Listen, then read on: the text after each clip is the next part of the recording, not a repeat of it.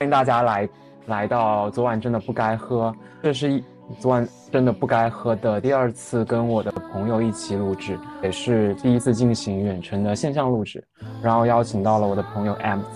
然后非常欢迎他能够跟我一起去讨论今天我非常想讨论的话题，就是女性主义，然后我们可以先跟潜在的听众 介绍一下我们对。彼此的印象，然后我跟 M 其实也是在一个活动上认识的，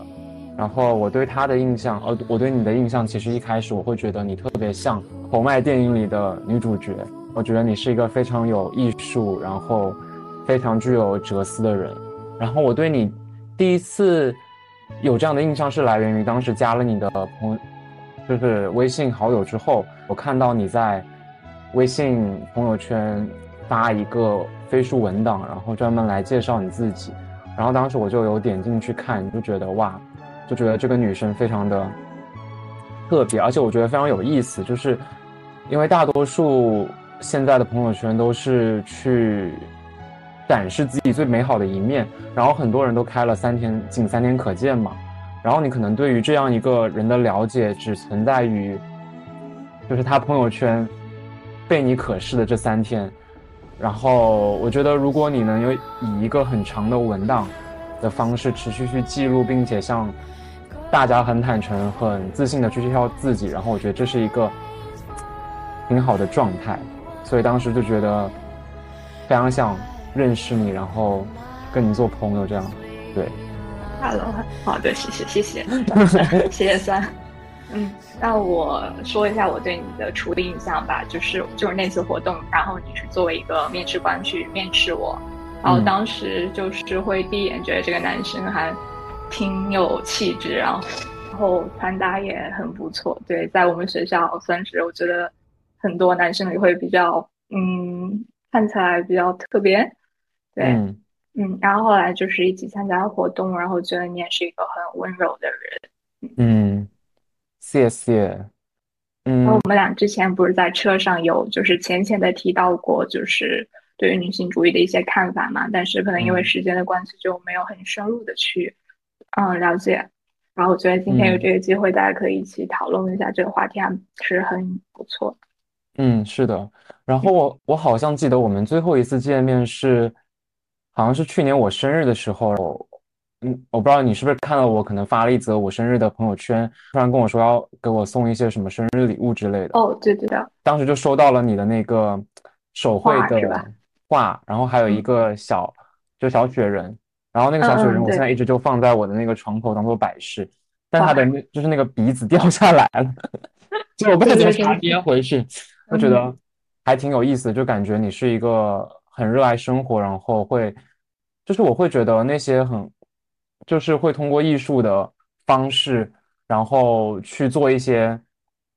事情的人，都是一些很善良的人。然后，但是感觉好像一直想找一个契机跟你做一些比较深入的交流，但是可能之前的时机不太好。然后又觉得现在是一个非常合适的时刻，就是我开始做自己的个人播客了。然后就觉得，嗯，是时候应该去聊一聊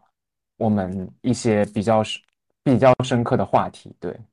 嗯，对，所以这个真的是蛮不错的机会，然后也很期待今天大家的思维有一些碰撞和交流，嗯嗯，对，然后其实那我就沿着我们刚刚的那个话题想问，就是我想把呃第二个话题给提上来，就是因为我当时对你的第一印象是，我觉得哇，我第一次看到有人在自我介绍里会直接就是说明自己是。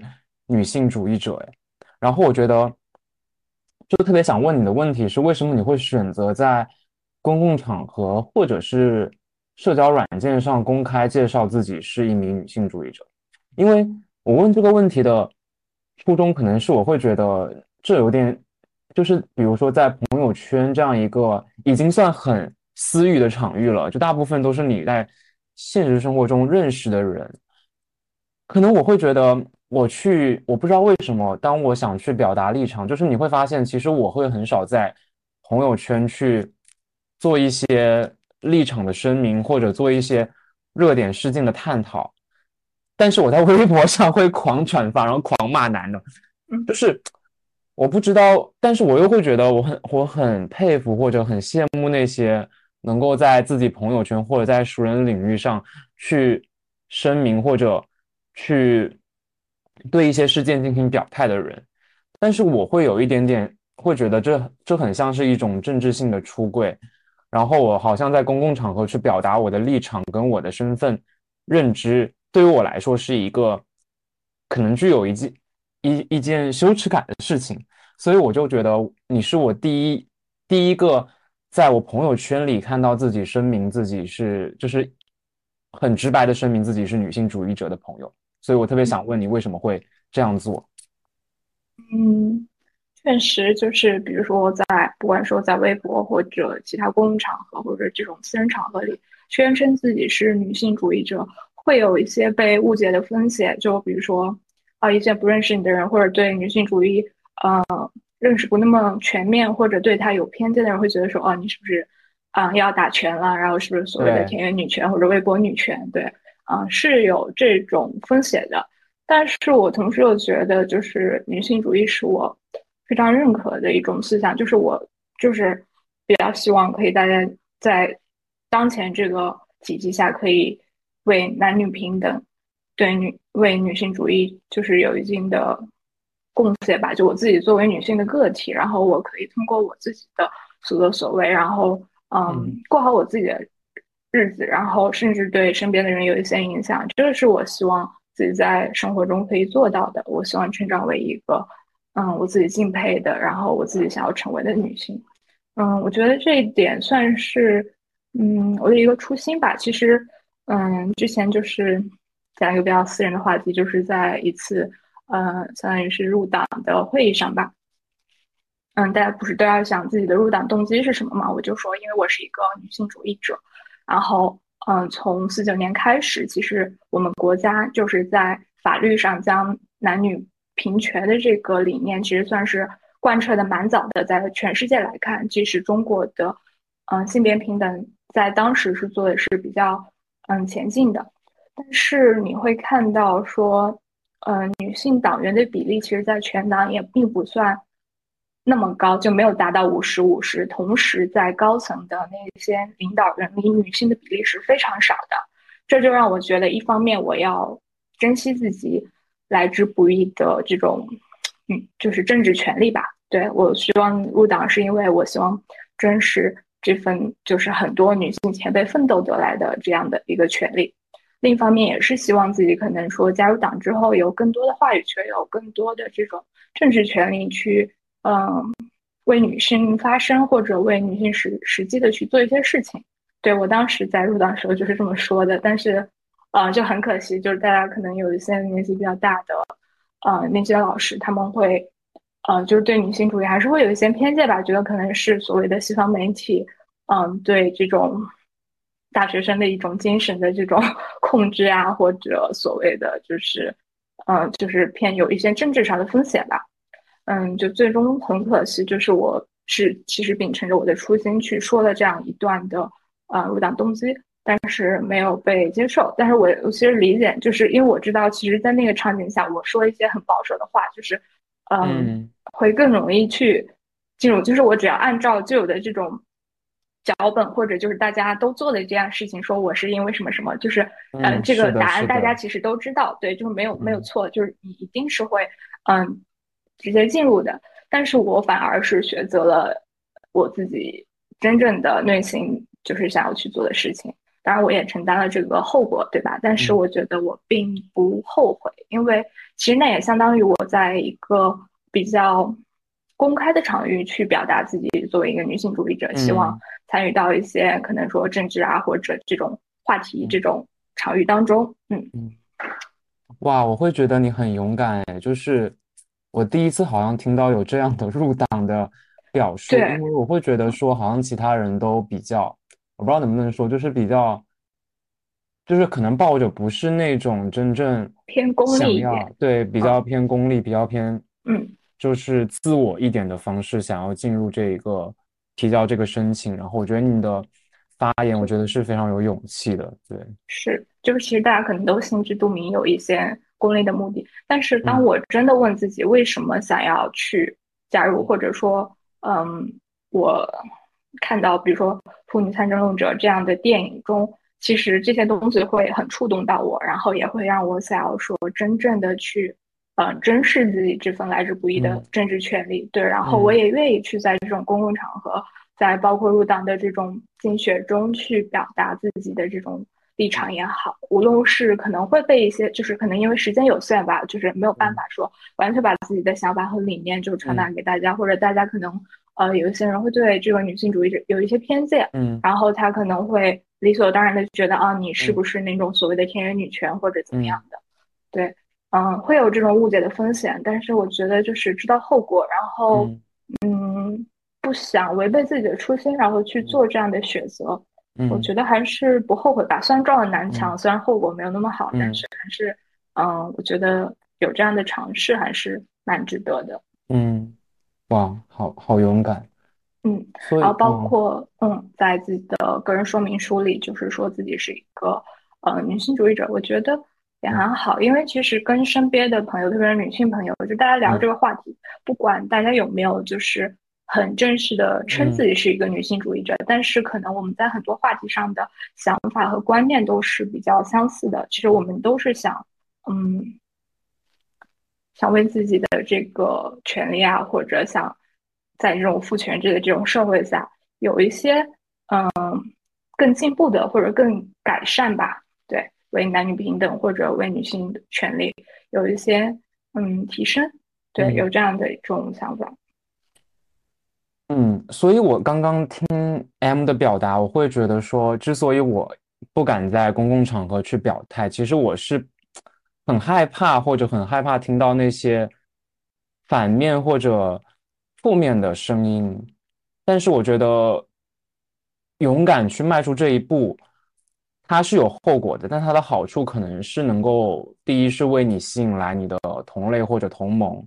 然后第二可能是对于一些中立者来说，他们可能因为你把这个话题抛出来，或许可以让其中有一部分人也变得觉醒或者开始思考这件事情。但是我觉得承担这一份结果也是需要有勇气的，然后这一步。很厉害，对。对，然后你也可以排除掉一些，就是你可以排除掉一些人，就是比如说他这种比较刻板的这种印象，或者就是这种偏见，看到你拳就说哦你要打拳了，我就想啊打的就是你这种人，对对，就是这种人就直接直接删除，就是之前会有这种会就是会很生气啊，就看到他发一些啊言论，觉得好像就是女生怎么很很激进要打拳了什么的，嗯。嗯，就是觉得没办法。会跟他就是很理智的去探讨这些话题，因为他其实是处于一种情绪上的这样一种控诉或者什么，你没办法通过这种理性的声音去说服他，所以我就放弃了说服这样的动作。嗯嗯，我就说那我们不是同路人，那你也不不必要再出现在我朋友圈。哇，也是一个做减法的减做减法的方式，对对对。那其实。我问这个问题是因为我最近也在重新开始使用交友软件嘛，然后我在交友软件上的那个 profile 上也开始写，我是说，呃，除了一些自我介绍之外，我也写我是正在成为女性主义者的路上。就一开始我会觉得在公共场合去表态自己是一名女性主义者，也像是一种出柜的感觉，就是那种感觉是你很害怕、很惶恐，然后。后面我在想说，就是刚刚听你的表述，我也会觉得说，呃，我愿意写上去的那一刻，是我我开始也觉得说，如果有人懂我怎么样写，那他一定就是跟我是一类，或者说秉持一类信念的人。那我觉得我不害怕那些不懂或者觉得我在打拳的人的人的看法，而是我把它写上去了，放出去就是一个信号，就是一个。寻找同类的一个标识。那如果有人看到他会懂我，那他自然就会懂我。我也不想就是说还跟，就是我我觉得我把它写上去，可能就标识的我是想找到跟我一样对，呃，会有这类想法的人。对，所以我觉得我也开始慢慢的去做这件事情了。然后我又会想到，现在大家好像。在社交媒体上展露的状态都是那种一种很没有伤害的状态，就是我要展示我的很开心，我不能袒露我的脆弱，不能袒露我的一些看法。但我觉得这其实是一种挺危险的，因为每一个人他都有，就好像说，我会觉得这好像所有的声音或所有的观念都被都被压缩成了同一个频道，好像你你跟大家表露出来的只能是你最好的一面，然后你的不好，你的那些焦虑，你那些惶恐，那些迟疑。就是你只能压在心里，但是你不能找到其他人的表述。然后这其实也是我就是做播客的一个初衷，我就是想找到一个稍微比较安全一点的自留地，然后从这个自留地开始，一直去尝试，去不断的去记录，不断的去表达。我想说，我不想一直维持的是一个我，虽然我很开心，很快乐，但是我也我也有我自己的脆弱。然后我觉得我，我觉得脆弱。和那些表达是有力量的，就是它是能够治愈到其他的同路人的，所以就很感谢我们还是愿意去表达，愿意去伸张吧。虽然我觉得这是一件很难的事情，然后我觉得每一个人都应该都有自己的柜子，然后都有自己想迈出的那一刻，对，然后他们都需要很大的勇气。嗯，是的，是的。我觉得就是公开表达自己的一些立场和想法，就是除了生活中那些美好的时间，然后可能说自己的嗯一些情绪，就所谓的负面情绪，去公开的表达，它也是需要的，需要一些勇气的。我觉得可能勇敢的人会先迈出这一步。对，对，是的，是的，就是我。之前说到这个话题，我之前还特别爱看的一类朋友圈，就是有一些朋友他们会在深夜，然后发一些就是自己很难过或者很不开心的事情，然后就会迅速点击收藏。就是我觉得对，然后我觉得那一刻我就会觉得这个人是一种很真实的，对，就是会觉得他平时开开心心的，原来他也会有自己的顾虑跟担心和忧虑的地方，然后就会觉得那一刻其实也会。就他发出来，我觉得对他来说可能是一种释放，然后对可能看到的人来说也是一种宽慰跟鼓励吧。嗯，我觉得就是不害怕展露自己的脆弱，就是其实很多时候我们在就是这种网络上放出来的东西，都是我们想让其他人看到的。你会发一些比如说 PS 过后的照片，或者发一些啊比较漂亮的图片也好，然后可能这些东西确实是会有一些点赞，但是。嗯，我们生活中肯定不只是这些很美好的东西，还是有一些深刻的或者一些伤感的东西，或者一些嗯，就更需要去讨论、深深刻的去理解的东西。需要把这些东西去展现出来的话，我觉得也蛮需要勇气的。就是你不害怕展露自己的脆弱，也不害怕其他人的看法。嗯，是的，是的，嗯，对，为我们两个人都感到开心，就是。我们都是那种愿意去迈出一步，然后不害怕出柜的人。对对对。然后，那我们可以开始聊聊，就是我们首先愿意自己去承认自己是一名女性主义者，并且朝这个方向努力。那我们两个人，就是我特别好奇，呃，你开始了解女性主义的契机是什么呢？嗯，其实如果是从学术上的话，可能还真的就是。山千鹤子的厌女，就很多人的入门都是从这本书开始的。对，嗯，但是我觉得可能作为女性的话，更多就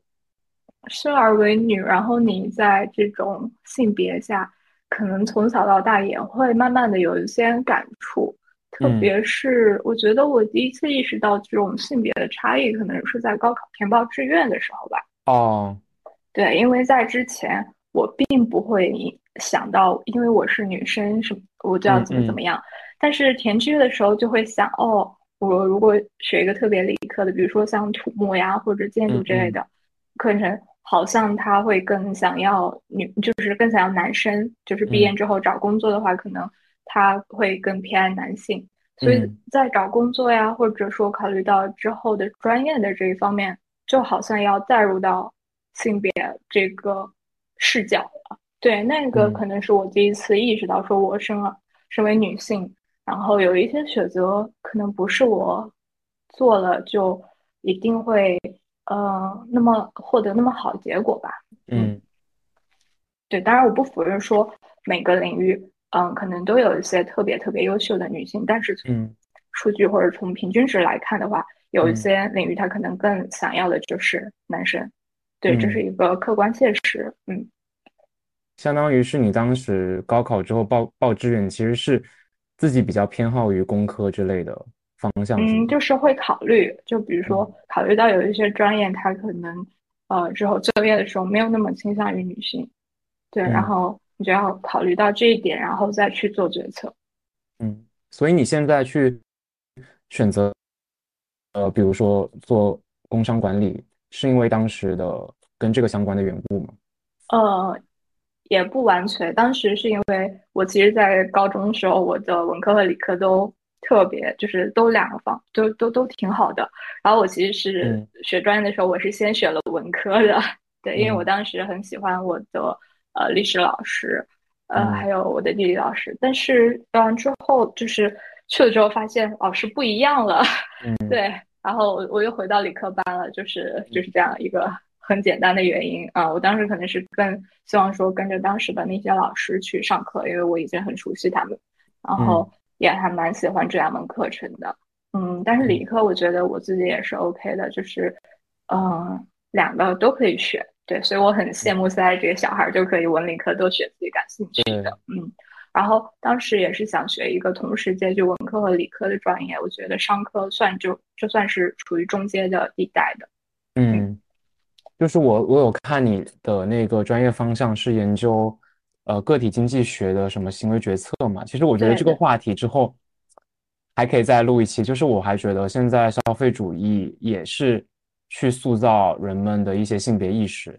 比如说一些品牌会，就相当于消费者他其实也是有权利去用钱去投票的嘛。对，这个还蛮有意思的。嗯，对对对对，然后。那我那 M 其实说到自己，是因为在高考的时候，其实会发现好像男男生跟女生因为性别的关系，跟一些专业好像产生了某种联系跟绑定。这其实你后面想想会觉得有些奇怪。然后之后读了上野千鹤子的《厌女》，开始有了自己的觉醒的之路的历程。那其实对于我来说，我会更早的去感知到。一个男生可能，呃，就是我觉得我开始就是有女性主义的困惑，就是我还不知道这个是什么东西，但是有困惑的起点是很早的，就是因为我小时候声音跟长相都比较偏女性女性化嘛，所以我在初中的时候就会被别人称作是娘炮什么之类的。其实我觉得“娘”这个字对我来说，我花了很长很长的时间。才去走出自己心里的一些桎梏，就比如说我之前，嗯，我一开始会觉得，别人每次这样称呼我的时候，我就会就是那种全身战栗的感觉，然后会觉得有一种很不舒适，然后会联想到当时初中我是被其他男生，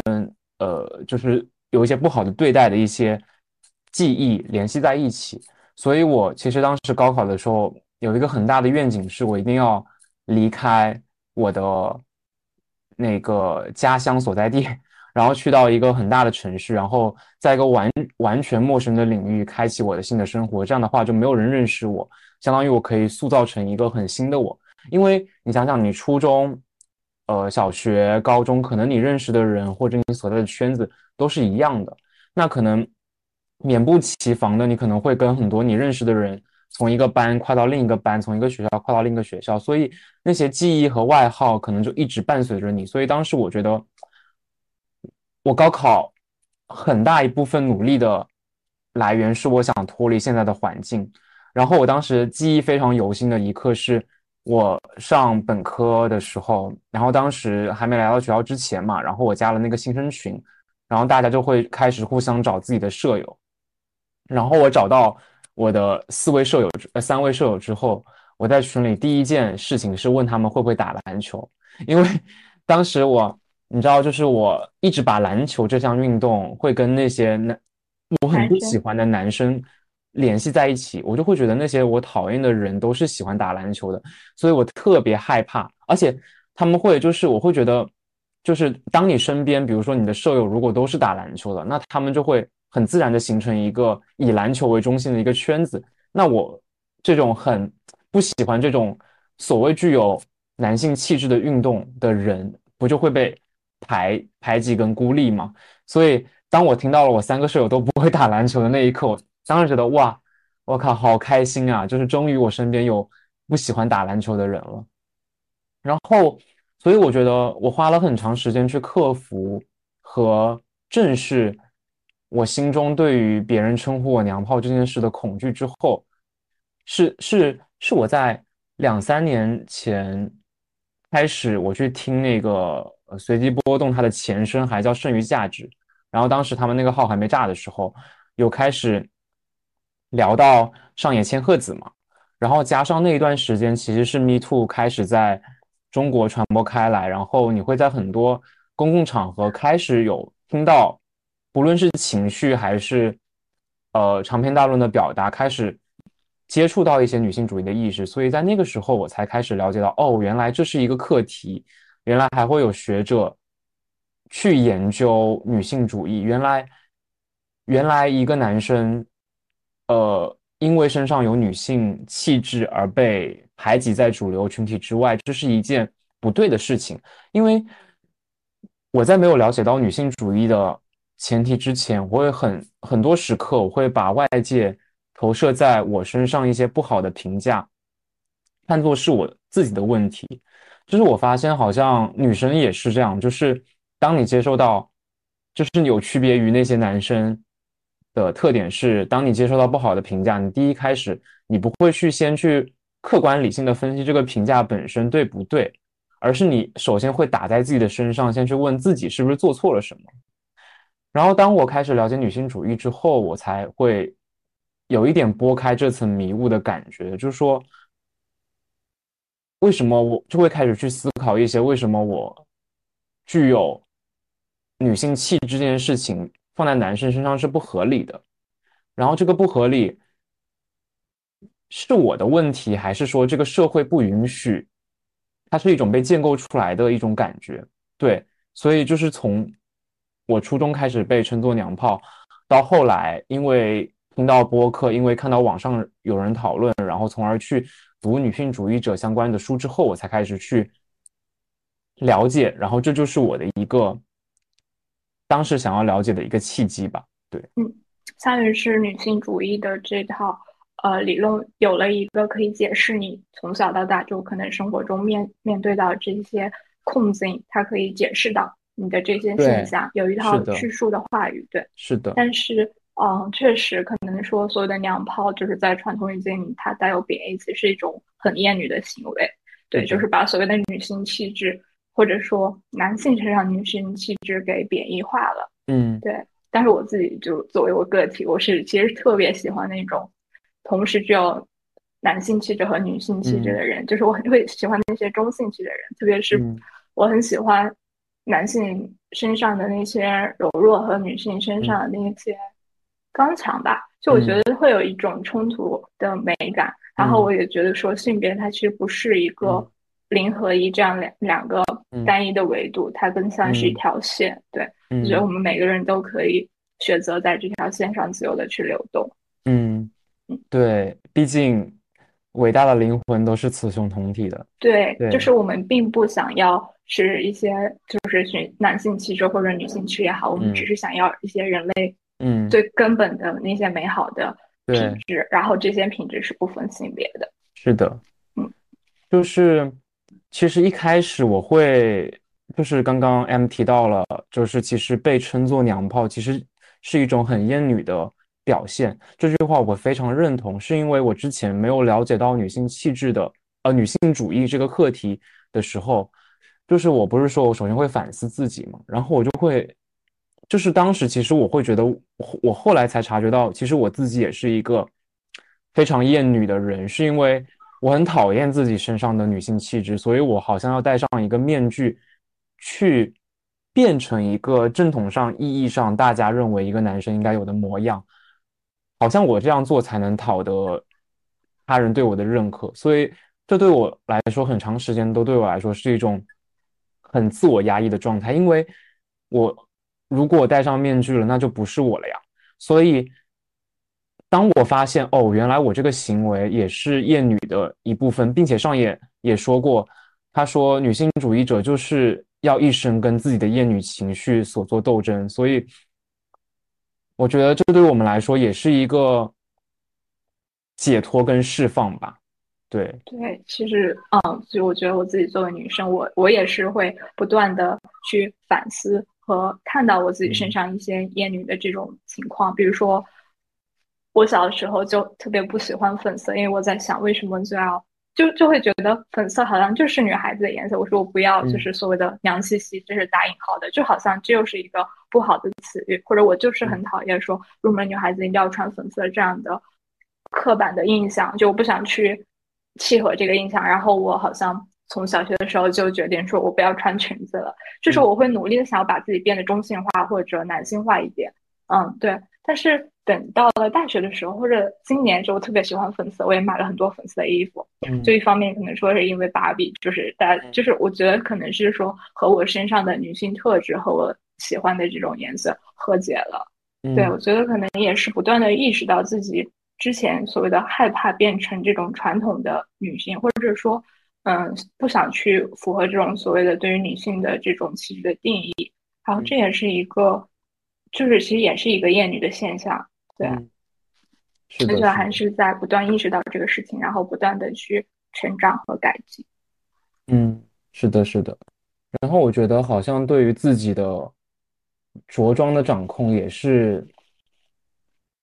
就是有一种自我的感觉。就比如说之前可能因为男生大家都会觉得留短发才是比较合适的嘛。然后包括像我之前在上一集我博客里提到了，就是。我在我向我父母出柜之后的第二天，我爸就给我发了一个很长的微信，然后类似于说，他希望把我的长头发给剪掉，然后类似于什么回复成他之前认为是一个男孩子应该有的模样。就那一刻，我是觉得有一点很失落的样子，就是他们可能还是会认为男生应该具有一部具有一部分，不论是你的言语。还是你的外表都应该具有一套模板的范式，对。但是，我后面就觉得，我为什么要符合，就是活成大众意义上所谓对男孩子应该有模样、应该有的模样的定义呢？然后，直到我也是今年看，今年也看了芭比嘛，然后今年工作之后，我才开始，就是我之前感觉我的穿搭都是比较偏日系或者那种很舒服的样子。然后今年就开始有点花里胡哨了，就是我开始学化妆，然后我开始买很多首饰去佩戴，然后我开始去喷我想要的香水，然后我第一次在国庆节的时候决定我要染我人生的第一次的头发，然后我做完这些事情之后，我会觉得我特别的开心，然后我会觉得就是那种，就是你当你用这些东西去装饰自己的那一刻，你也会觉得说。你是在真正的认可你自己，然后你会真的觉得你自己是一种很美的状态，而不是我的状态是要去迎合其他人的审美。所以我觉得那一刻对我来说是很舒服的。嗯，对，就还是回到自我自己最想要的这种状态的一种自由吧。嗯，然后你刚才说你作为一个男生，然后你可以去穿自己想穿的衣服。我觉得就包括男孩子穿裙子什么，我真的很希望 越来越多的男生可以这样，就化妆也好，或者就是啊打扮自己也好，我觉得他们都可以去体验。对，不要就是觉得说什么啊男子汉就不要什么就只只用肥皂洗了呀，或者什么这种很糙的这种嗯啊状况。对。然后，但同时，我也是希望女生可以更放松一点，就是好像说我们给女性的叙事就是你要漂亮，你要美，然后你要去把自己打扮的特别精致，然后嗯，就是这这一套叙事，嗯，包括我现在可能说我大部分时间不化妆也是这样，就是我觉得 化妆的女生已经太多了，或者说她嗯对我而言。投入产出比没有那么高，你需要投入时间、投入金钱，然后精力，然后嗯，去打造一个所谓你觉得可以出门见人的妆容，嗯，但同时有这个时间，可能对我来说，我去读自己想看的书，或者嗯，看一部电影，或者干什么其他我觉得更有意思的事情，我愿意把时间花在这个事件、事这件事情上，对。嗯，就是会觉得说女生可以更加的放松一下，就不需要那么紧绷，但是男生又可以，就是尝试一些不同的体验。对，两个好像都是慢慢的在往彼此去靠拢，而不是说你是女生你就一定要怎样打扮的漂漂亮亮的，然后做男生，然后你就要很不修边幅或者就所谓的这种，呃，没有很精致。嗯。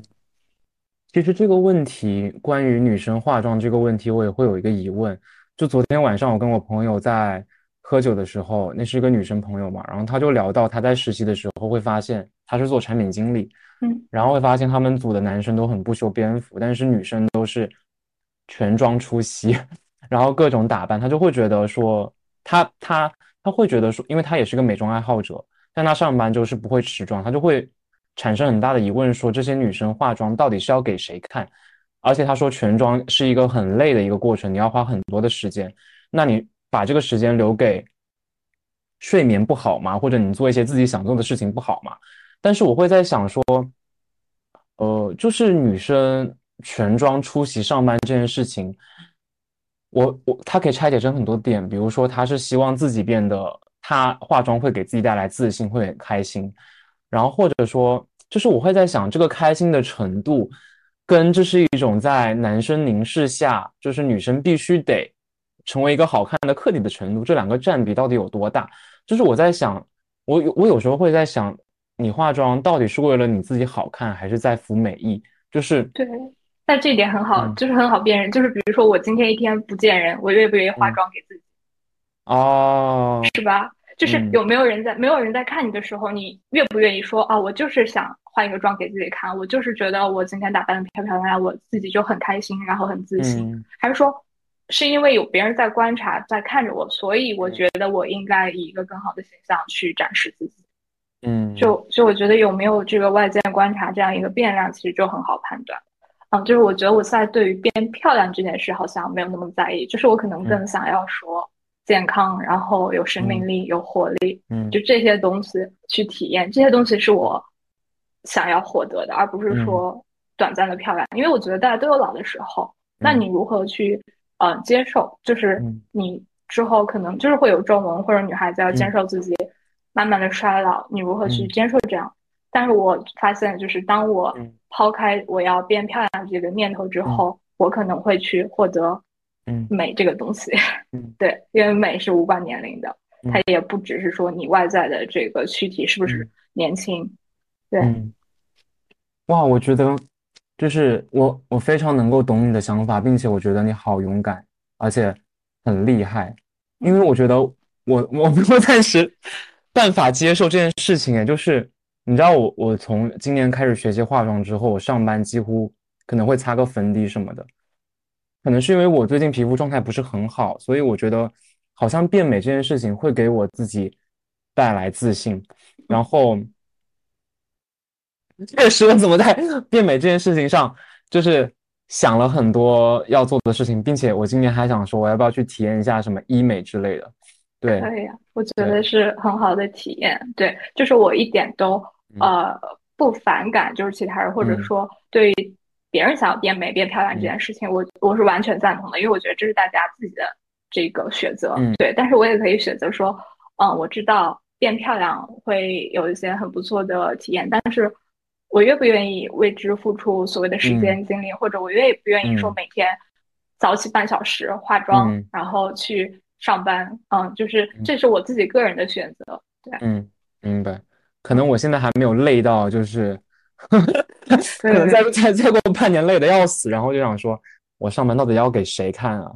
但是如果这个事情能让你快乐，人让你觉得，嗯，我今天真美，就是这样，我觉得就很好。是对，你就去做，你也不需要想那么多。但是可能对于我自己来说，我觉得，呃，他对我的收益可能没有那么高，所以我就选择干其他的事情。对，这是一个个体的选择，然后我觉得就没有任何的道德判断。嗯，是的，是的，好的。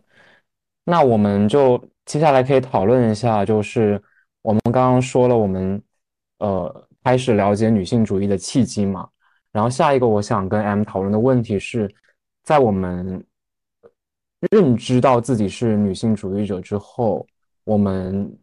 觉察到了哪些父权制下所谓男生凝视或者跌位的现象？然后可以讲讲自己，就是可能是后知后觉以前的一些事情，或者说我们现在会对，不论是工作之后，还是说在学生时代，会有哪些观察？嗯。其实这个话题我们刚才已经讲了，就是关于外表形象上的这个漂亮。对，其实作为女生会有一些感受。然后还有就是，可能除了美或者除漂亮这件事情之外，就是女生好像总会提到减肥这个话题。嗯，我不知道男生会不会有，就是女生好像对自己的身材啊，或者对自己的外表要求就很高。因为我不止一次，比如说在健身房或者在游泳馆，就听到有女生说啊，我最近又胖了，然后怎么怎么样。对，然后我就想，然后我就看他一眼，我说一点也没有，就是很好的身材啊，为什么女孩子要对自己这么苛刻？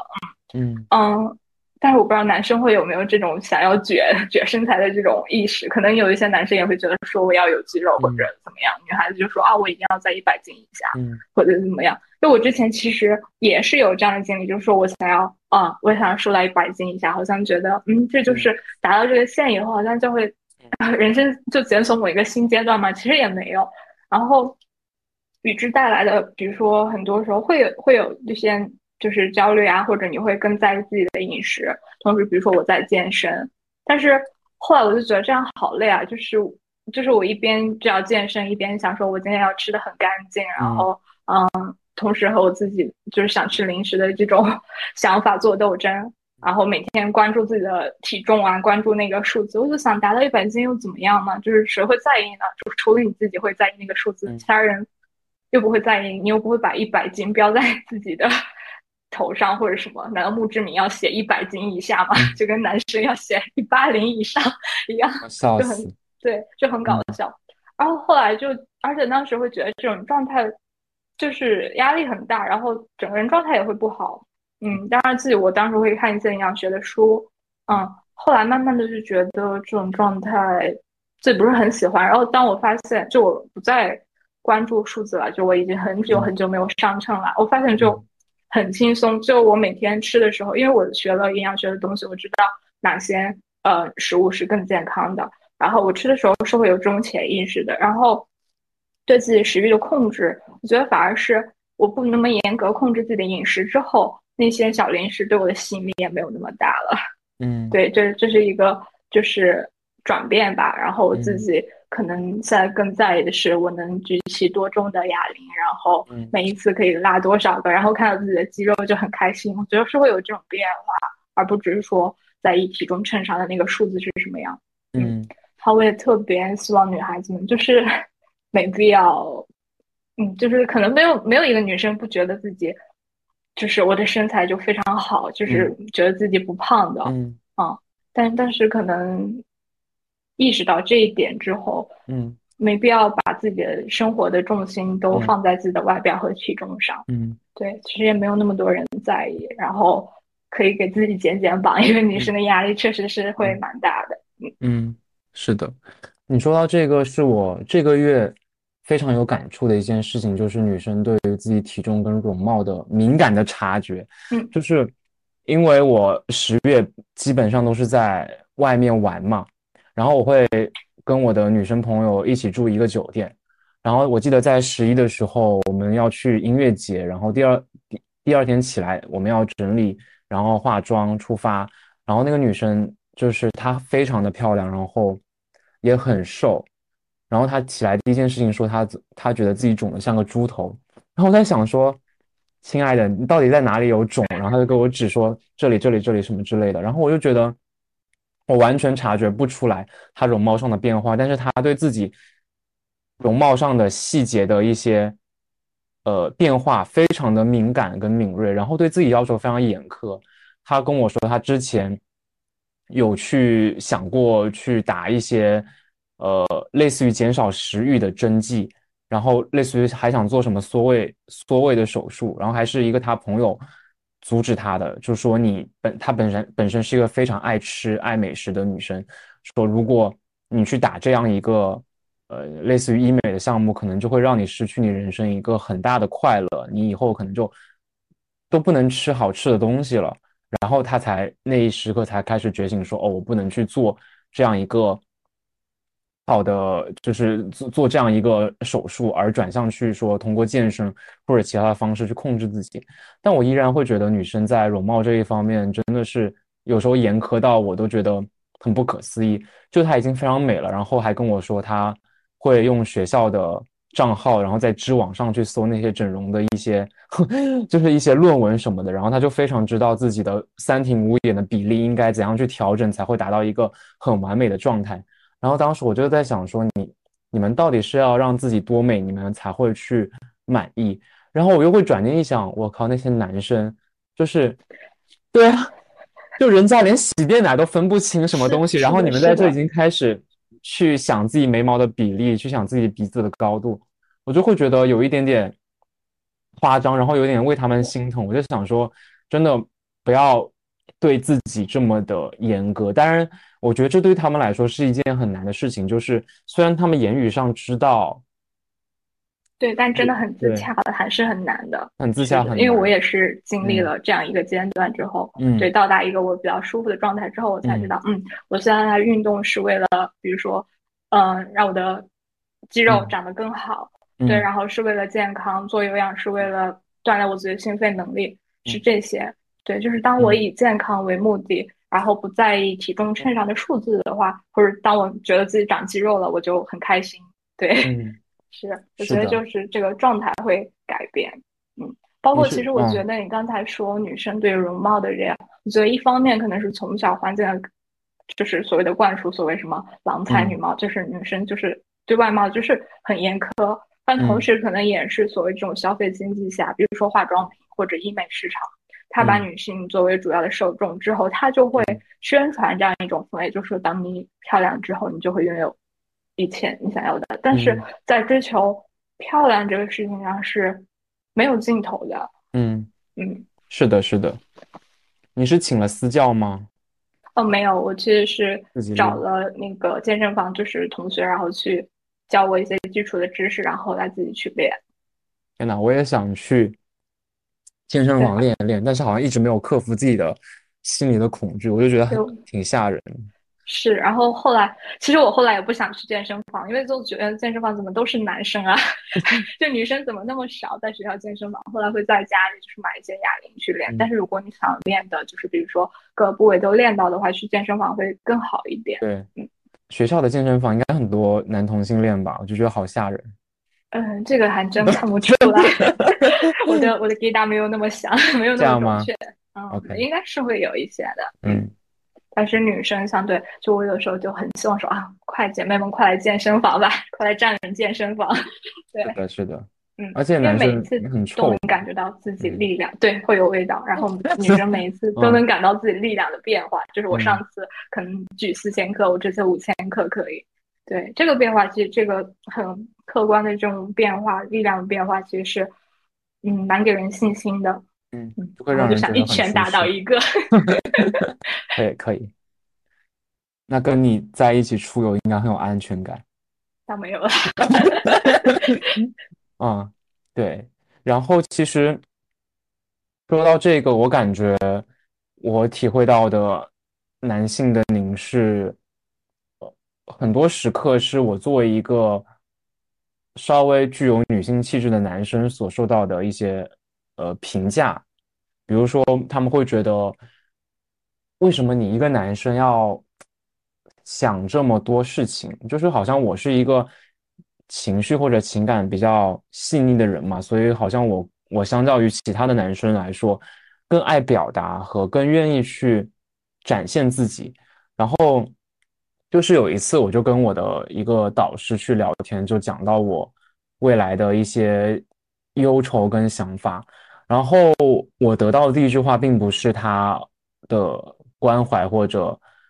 呃宽慰，而是他会觉得说你一个男生不要想那么多。然后当下我会觉得有一点失落，然后这个失落的感觉是来自于我不明白我这个问题跟我是一个男生有什么问有什么关系。我只是表达了我的忧愁而已，你却把我圈定在了一个性别的框架内，说好像我是因为男生，所以我不应该考虑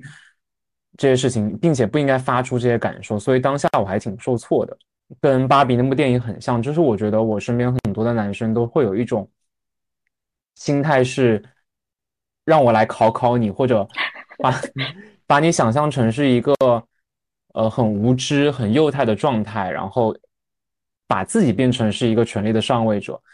所以我觉得爹位，我观察到很多的现象都跟芭比那部电影太像了，就是男生会变成一个非常喜欢说教的对象，然后会变得非常的自信的一个状态，会认为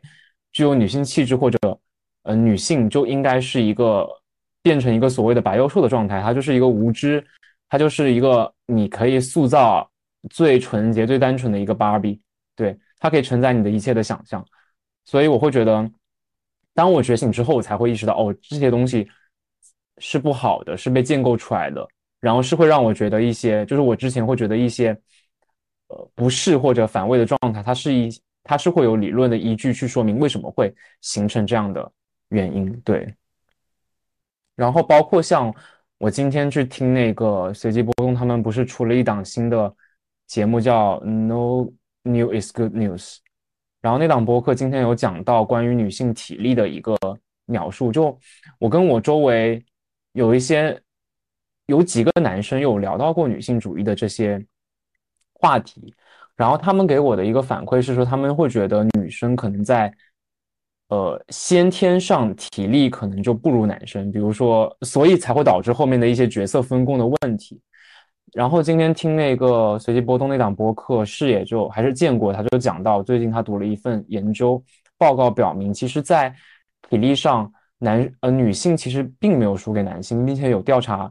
表明说，女性可能更擅长做持久和耐力的运动，比如说他们更适合长跑，而男性可能只是短暂的爆发的，嗯，爆发的一些行为。所以我在想，就是这些所谓的思想。是在什么时刻被灌输给社会大众的？然后社会大众又基于这些思想去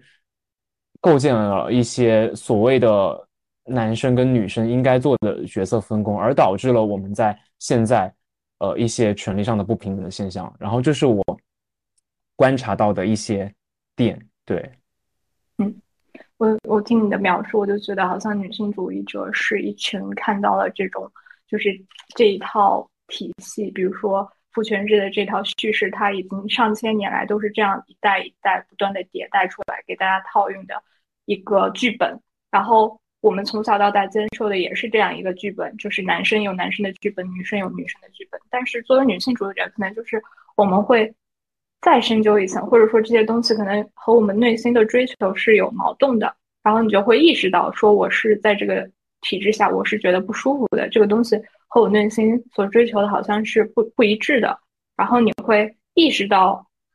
你的周围的一些观念是由这一套叙事所建构出来的。然后当你跳出去这个笼子之后，然后你会看到说，哦，原来父权制是这样，原来我从小受到这种性别教育，然后让我有这些观念，或者我有这些厌女的想法。是因为什么原因？我觉得可能这个是女性主义的思想带给我的一些启示，或者给我的一些力量吧。嗯，就是我觉得这些观念太根深蒂固了，就是好像要找到一个小的破口，然后从里面爬出来是一件非常非常难的事情。是的，是的，就是就有的时候想到这个很宏大的话题，还是会觉得。很悲观，就是觉得说，哦，我作为一个个体，那我能，我又没办法改变历史，然后，因为这个叙事已经延续了上千年，那其实只有说一代一代的女性和男性们一起意识到了这个状态是不舒服的，然后他们想要去做出改变，其中可能女性的不舒服感会更强，所以说，可能说，所谓我们之所以更强调女性主义，或者说。女性的声音会更大一点，是因为我们在这一套叙事下，我们的压迫或者我们的不适感是会更强的。对，然后在教育之后，在受到教育之后，啊，我们可能发现，嗯，在经济上面也可以独立了。那在思想上，我们也可以走得更前一步。但是，可能有一些男性，他的思想和观念还是停留在过去那一套话语中。然后他可能觉得说，嗯，怎么突然之间身边的女性就 纷纷要觉醒或者要起义的样子？对，然后他也会觉得说，哦，好像，嗯，会有恐惧或者会有不解。对，然后可能有一些，嗯，人呢，他会以更开放的心态去了解，然后去意识到说，原来我作为男性在这套父权制的趋势之下，我也是受到了一些制约的。然后比如说，我不能展露我的脆弱，不能展露这种感性的这种。情绪也好，或者什么，其实就是这个东西是对男女都是会有一些压迫的，对。然后这个时候他可能会想着说，那我是不是也要做出一些改变？嗯，是的，就是我会觉得说，即使嗯这件事情很难很难，但至少我觉得这个话题已经变成了好像网络上或者社交媒体上一个非常常见的。一个领域，虽然大家现在都不知道在吵什么，就两边都吵得不可开交，但是互相都不能理解互相。但至少这个话题已经升升至了一个大家好像日常会谈及的一个东西，它至少会让一部分人开始去思考或者开始觉醒。我觉得这是一件很好的现象。嗯，对，而且一旦你看到了这个事件它是怎样建构出来之后，你就很难再退回到之前那种无知的状态了。对，是的，是的。然后 M 刚刚有讲到，就是说这件事情是需要男生跟女生一起来去做的一件事情。但是，就回到了我今天想讨论的另一个话题，就是说，我其实非常想去问男生，是否你认为男生是否成为能够成为一个女性主义者？那如果一个男生要成为一个女性主义者，应该怎么践行？其实我。问这个问题的来源是，我会一开始去了解到女性主义者的这样一个状态，是因为在网络上看到很多人去发声嘛。但是我会觉得那一部分的女性主义者，就是我看到那些被高赞或者被推到舆论的风口浪尖的女性主义者，或者那些所谓被称之为女权的拳头的拳的女性主义者，可能他们是比较偏激进的一派，然后我会被他们的言论吓到，就是他们会觉得男生可能在。生理层面并没有经受过女性的痛苦，比如在生育，然后在家庭劳动，然后在一些，比如说女生可能会被拐卖，然后成为封建的铁链女，然后在走夜路的时候，女生可能天然的更容易被尾随，然后这些都是很真切的给很多女生带来的一些恐惧，所以他们会觉得你男的就。不要来蹭女性主义者的热度，或者你没有资格去谈论这件事情。但是，当我就是这会让我首先有个困惑，说是说我去阅读上野的书，它有一个很强的一个点是，它告诉我的是，女性主义者她的精神要义其实并不是想让女生变得像男人一样，也其实也不是想让弱者变成强者，而是他是想构建一个弱者。也能够被尊重的一个社会嘛，就是我们要对弱者予以尊重，然后要尊重他们本来的样子。所以我在想，我之所以要去了解女性主义者，可能还有一个立足点，是因为我之前身上有一些女性的气质而被受到了一些不好的评价，所以这份这份心理上的痛苦让我开始有了反思，并且我意识到。自己身上是有厌女情绪的，然后进而感受到很多父权之下的不合理的角度，从而我想构成一个我我自己也想成为或者正在成为女性主义者的路上。但是我觉得，对于比如说所谓的直男群体或者更广泛意义上的一些男性来说，他们怎么样才能够成为女性主义者呢？然后他们应该怎么样才能够去践行呢？嗯，我觉得这是一个很好的话题，因为你刚才说，嗯，可能网络上很多声音会把男女性别对立起来。对，我觉得这个现象其实是确实还是挺普遍的。但是同时，我觉得就像你说的，女性主义它可能不是说要求女性像男性一样，或者说让弱者像强者一样，而是说可能弱者有尊严的生活，或者说我们逐渐的不恐弱，因为我们终将成为弱者。对对。然后再就是关于嗯，男性是否可以成为女性主义者这一点，我觉得第一就是父权制，就是首先我们的女性主义的敌人他不是男性，而是父权制。对，在这一套制度之下，嗯，其实男性和女性都同时受到一定的制约和一定的规训。对，就像你刚才说，因为自己展露自己的一些情感。然后会被认为说怎么不够男性化，或者说你作为一个男生不应该想那么多。然后你的情绪化会被认为是不好的特质。嗯，我觉得这些可能对于，就是因为我觉得作为一个个体，大家都是有情感需求的。然后当你去用这套叙事去说男孩子不能哭，男孩子要坚强，然后你不能掌握自己的情绪和脆弱的时候，男生其实也是不自由的。对，当他意识到说父权制的这这套叙事对他的这个脚本。会让他觉得不适的时候，我觉得可能他也是会想要做出改变的。对，这个时候其实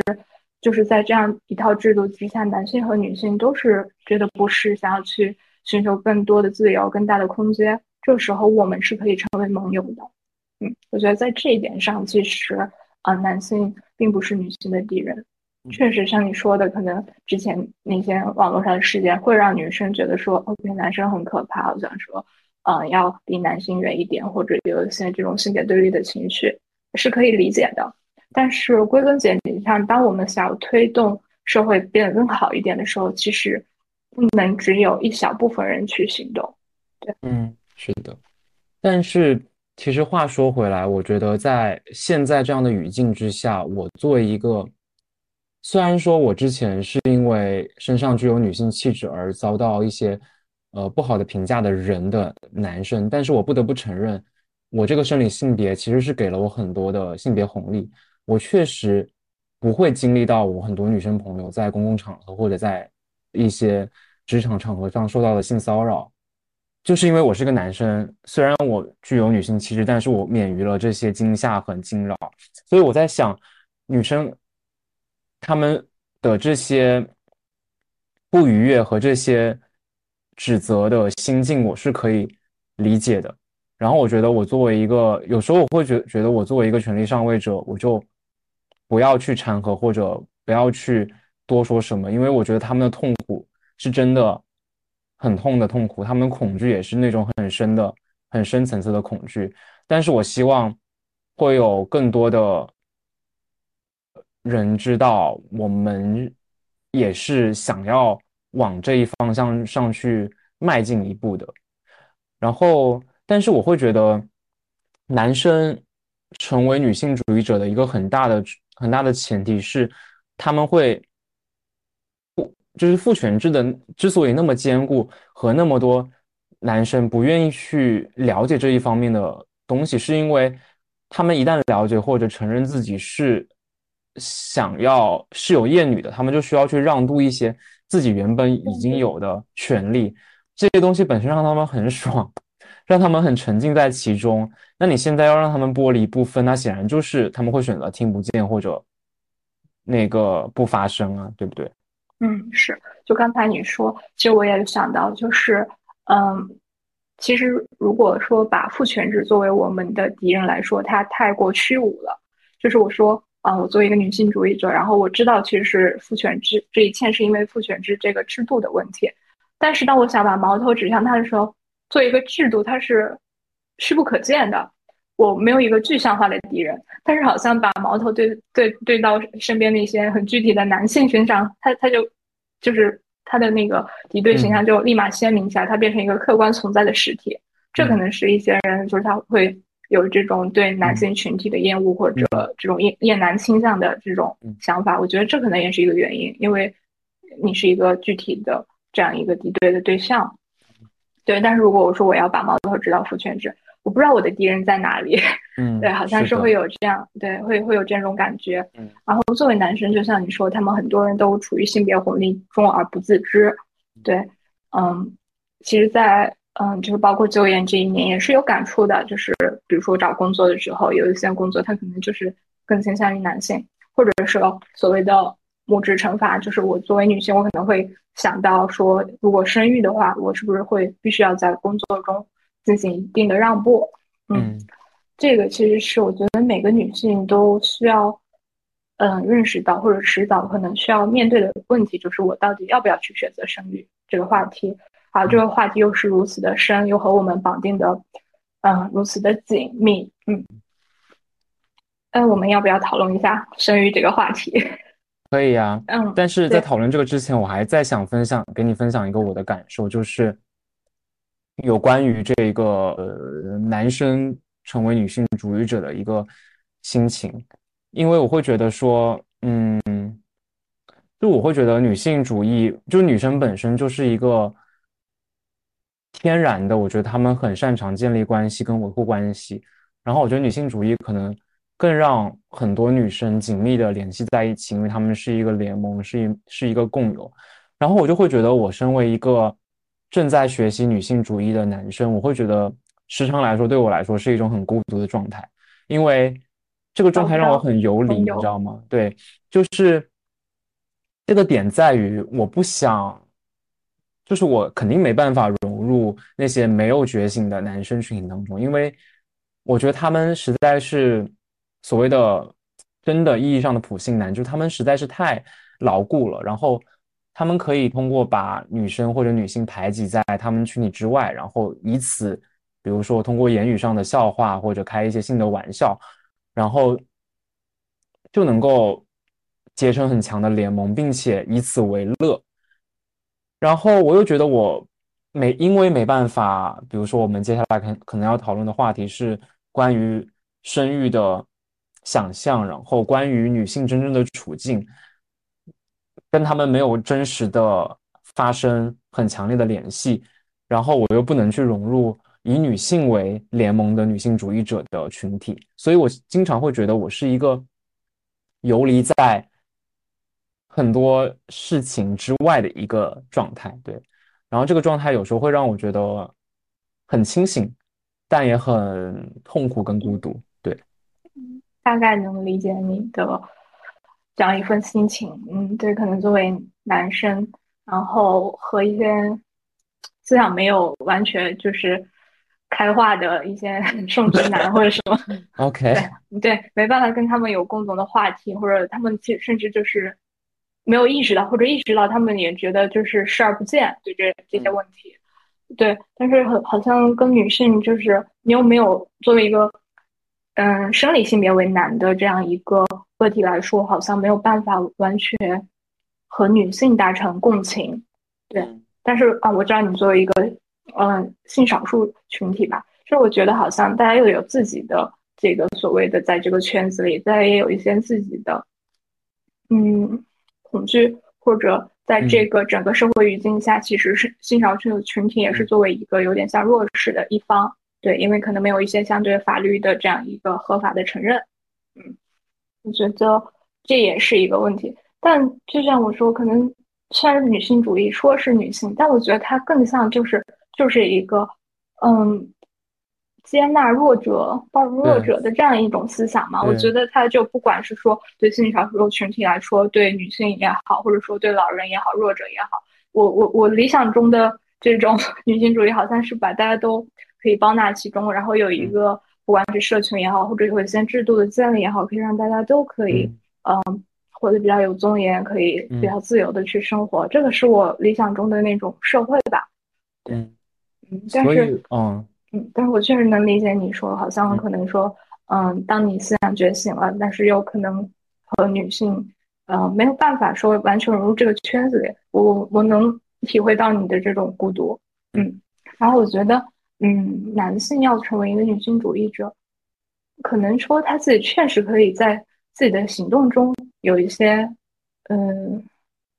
实践吧，我觉得就是作为男性来说，当你意识到了可能有些事情，比如说，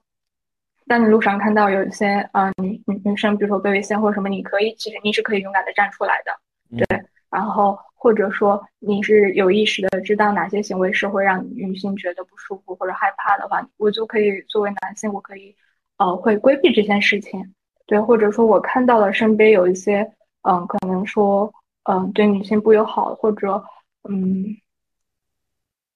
或者说就是可能对弱者不友好的事情，我也是可以站出来去。制止他，或者具有更进一步的行为，我觉得这个可能是在生活中，在一些很细小的这种行动中，可能慢慢的就是这个思想会影响到我们的行为。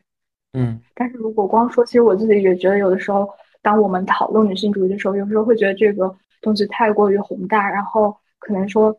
它又不是一朝一夕之间就可以改变的。好像我自己能做的，也就是说，在我的生活中。尽力意识到我自己身上的厌女行为，然后在我的生活之中，嗯，避免这种行为，然后或者说力所能及，让其他人也可以，嗯，有更好的这种体验和生活。我觉得这可能是我作为个体能做到的。嗯，是的，所以我觉得可能之前就是想这些很大很大的事情，有时候会想不明白。我觉得还是得把它落到很具体，不论是具体的人还是具体的事。是的。嗯，宏大的命题会让我们觉得很无力和痛苦。然后，当你意识到这个东西，你已经意识到了问题，但不知道怎么去解决它。嗯，但我相信，其实就是一代又一代的男性和女性，他们都已经慢慢的开始觉醒了。嗯，特别是女孩子，她们可能因为嗯一些自己的身嗯，就是自己的个体的这种性别或者整个体制下，她可能会觉醒的更快一点。嗯，对。然后，当他意识到这些问题，我觉得其实，呃，不论他之后是否决定就是构建家庭，他是可以影响到身边的，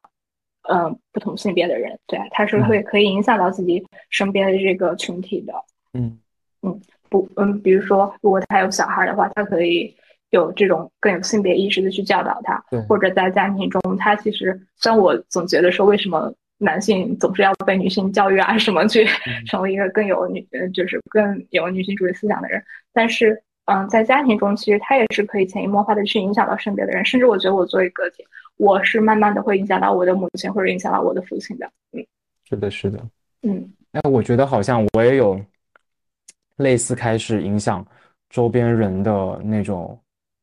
事情。就比如说，我国庆回去还回了家一趟嘛，然后。当时我就在家里化了妆，然后出来，然后我妈妈就跟我说：“你怎么把自己脸抹得这么的白？”然后其实当时确实，我觉得我的化妆技术还在长进当中，就有点抹墙，然后就是把自己画得特别白。然后我当时跟她说：“好吧，其实我觉得，就是我觉得这件事情，我化妆这件事情，其实我是希望我自己是一个快乐，就是作为一个男生，我觉得化妆对我来说是一件。”会让我变得很自信、很快乐、很美的事情。然后我觉得，我其实希望你作为一个亲人，应该给予我更多的是鼓励或者真诚的赞美，而不是总是在评价我为什么要去做这件事情。因为这件事情本身能够让我带来快乐。然后你不是也希望我变得更快乐吗？然后他好像就有开始说：“哦，确实，就是男孩子其实也可以化妆，然后也可以弄很好的。”首饰因为他是希望自己的孩子是快乐的，而不是因为，而不是希望自己的孩子只是长成一个世人所认为的一个男生应该有的模样这样子。对，哎，是的，觉得对，那我觉得这样就是慢慢的去，嗯，影响身边的人吧。就像单阳老师说的，就一人一杀自己，每个女性在自己的家庭或者在自己身边去不断的影响和建构。对，就感觉好像一个涟漪，你就是稍微种下了一颗种子，总会，在某时某刻，我相信会有些事情会让很多人开始觉醒或者意识到，哦，原来之前这个人跟我讲的事情，在这件事情上有了印证，我要接下来应该怎么做这样子。对，那我们接下来可以去讨论一下亲密关系，就围绕这个亲密关系可以讨论。生育呀、婚姻之类的问题。一开始我是想请 M 去 讲这个事情，是因为我上一次不是跟金鱼录制了一期关于亲密关系的一个播客嘛，然后当时你跟我分享了一个很长的一段，我就觉得好真诚，然后特别的感动。然后之后你有聊到你现在还是母胎 solo，对对。然后其实我会特别好奇，因为我在那一期也有讲到，我一开始对就是没有了解到女性主义之前，其实对爱情的想象是有是抱有很多浪漫爱的一些构想。然后当我了解到女性主义，又加上我是性少数群体的身份之后，我在爱情当中又会有很多很割裂的状态。呃，这个割裂的状态，其实我的朋友也会有，就是。这种割裂的状态就是一种你觉醒带来的割裂感，就是你脑子里其实已经明白很多事情是被构建出来的，所谓的男强女弱的恋爱旧脚本，但是你的身体上又忍不住的去被惯性所牵引。比如说，我可以给你举个例子，比如说在男同性恋当中，其实很大一很大一部分人还是会去复刻异性恋当中的角色分工，比如说所谓的一跟零之类的，然后。你知道，就是因为我从小到大被别人称为可能是偏向于女性气质，那我在我的某一段恋爱里，然后自然的就把自己想象成了是在异性恋当中的女性的一方，就是我还会，比如说去希望对方是具有大男子主义的一个想象，然后 会希望对方能够去像那些恋爱的小说或者。电影里给我提供很多去猜测我的想象，然后去满足我的对他对我的欲望的投射，然后后面我才会觉得这件事情是如此的不健康。但是我同时也会很深刻体察到我觉醒之后带来的身份上的一些割裂感，就是我跟他分手之后，然后了解到女性主义之后，才复盘这段恋爱关系，我才发现哦，天呐，我们本身已经。是在镣铐之下了，我们还要去复刻，呃，异性恋所谓旧时代的一些恋爱脚本，然后去想象自己的一个处境跟一个状态。但是，我还是会觉得，我即使知道这件事情之后，还是忍不住去想，就是就是会习惯性的说，好像那些比如说大男子主义才是对你有一些很有一些那个致命的吸引力的，所以这是对我来说会有一个。很有一个，就从恋爱角度来说，会有一个很割裂的状态，所以我不太清楚，就是你作为一个女性主义者，然后但是还没有进入到一段很真实的恋爱关系的时候，你会对恋爱这件事情本身会有一些怎样的想象跟一些洞见呢？跟一些期待呢？嗯，这么说吧，虽然没有过恋爱的体验吧，但是我觉得可能从小到大大家都有过喜欢一个人的这种经历。只不过对我而言，可能有的时候这种喜欢的经历只不过是很短暂的荷尔蒙上头，对，在没有达成更深刻的连接之前，就是我已经下头了。嗯，对对对，嗯嗯，但是我确实感觉到你说就是这种恋爱的脚本，包括异性恋的恋爱脚本，实在是从可能有文字以来不断的被书写，然后这套脚本已经被叙述的特别特别多了，好像大家从小，比如说我小时候，可能初中时候看一些那种。言情小说就是这种脚本，其实可能都是同一套叙事吧。对，就是啊，男男生提供什么，女性提供什么，然后是这样子的一套叙事。嗯，我自己的 体验就是，好像有的时候我觉得，好像大家就是在在在同一套脚本之下扮演角色，进行角色扮演。这个脚本的逻辑可能都是差不多的。嗯，像你说的，可能说男性。就是所谓的大男子啊，或者呃更有男子气概，或者他要所谓的有钱、有才华，或者有一定的经济基础，或者有能力。对，这是我们好像对于传统对于男性的要求。然后女孩子要好看，然后要温柔，要善解人意，或者怎么样的。对，就这套叙事，嗯，其实是非常常见的。我有的时候会 会有点会有点厌烦。嗯，对，就像我之前看山老师，他说他自己在那个。嗯，感情中，然后当他嗯在所谓的进行性性性体验的时候，他就他脑海里很清醒的觉得自己就是在在扮演一套，就说啊，原来就是这个剧本，我只不过是一个演员，我是在演这套剧本。嗯，对，我有的时候就会觉得，嗯，我已经知道这是剧本了，那我想演了，对，就不想演了，对，就是，但是好像也没有找到其他，就是好像能跟你一起构建新剧本的人。嗯嗯，对，哦，这个确实。嗯，还有就是我不知道说作为一个男生，嗯，比如说大家要说你要找一个特别好的女朋友，或者你要有一个完美的婚姻家庭啊，或者这一套叙事，我觉得好像在男生身上会更少见一点。就是他可能会被要求说，你要成为一个更成功的人，你要所以有房有车，然后你要事业有成。对，这是给男生的脚本，但是给女生的脚本就变成了你要呃嫁一个好男人，然后怎么成为贤妻良母 之类的。所以我就觉得，嗯，很厌烦。对我会觉得这这套剧本就很老旧。而且你刚刚说的，我觉得真的很真实，也就是男生好像被要求他们。只要事业有成，只要朝着就是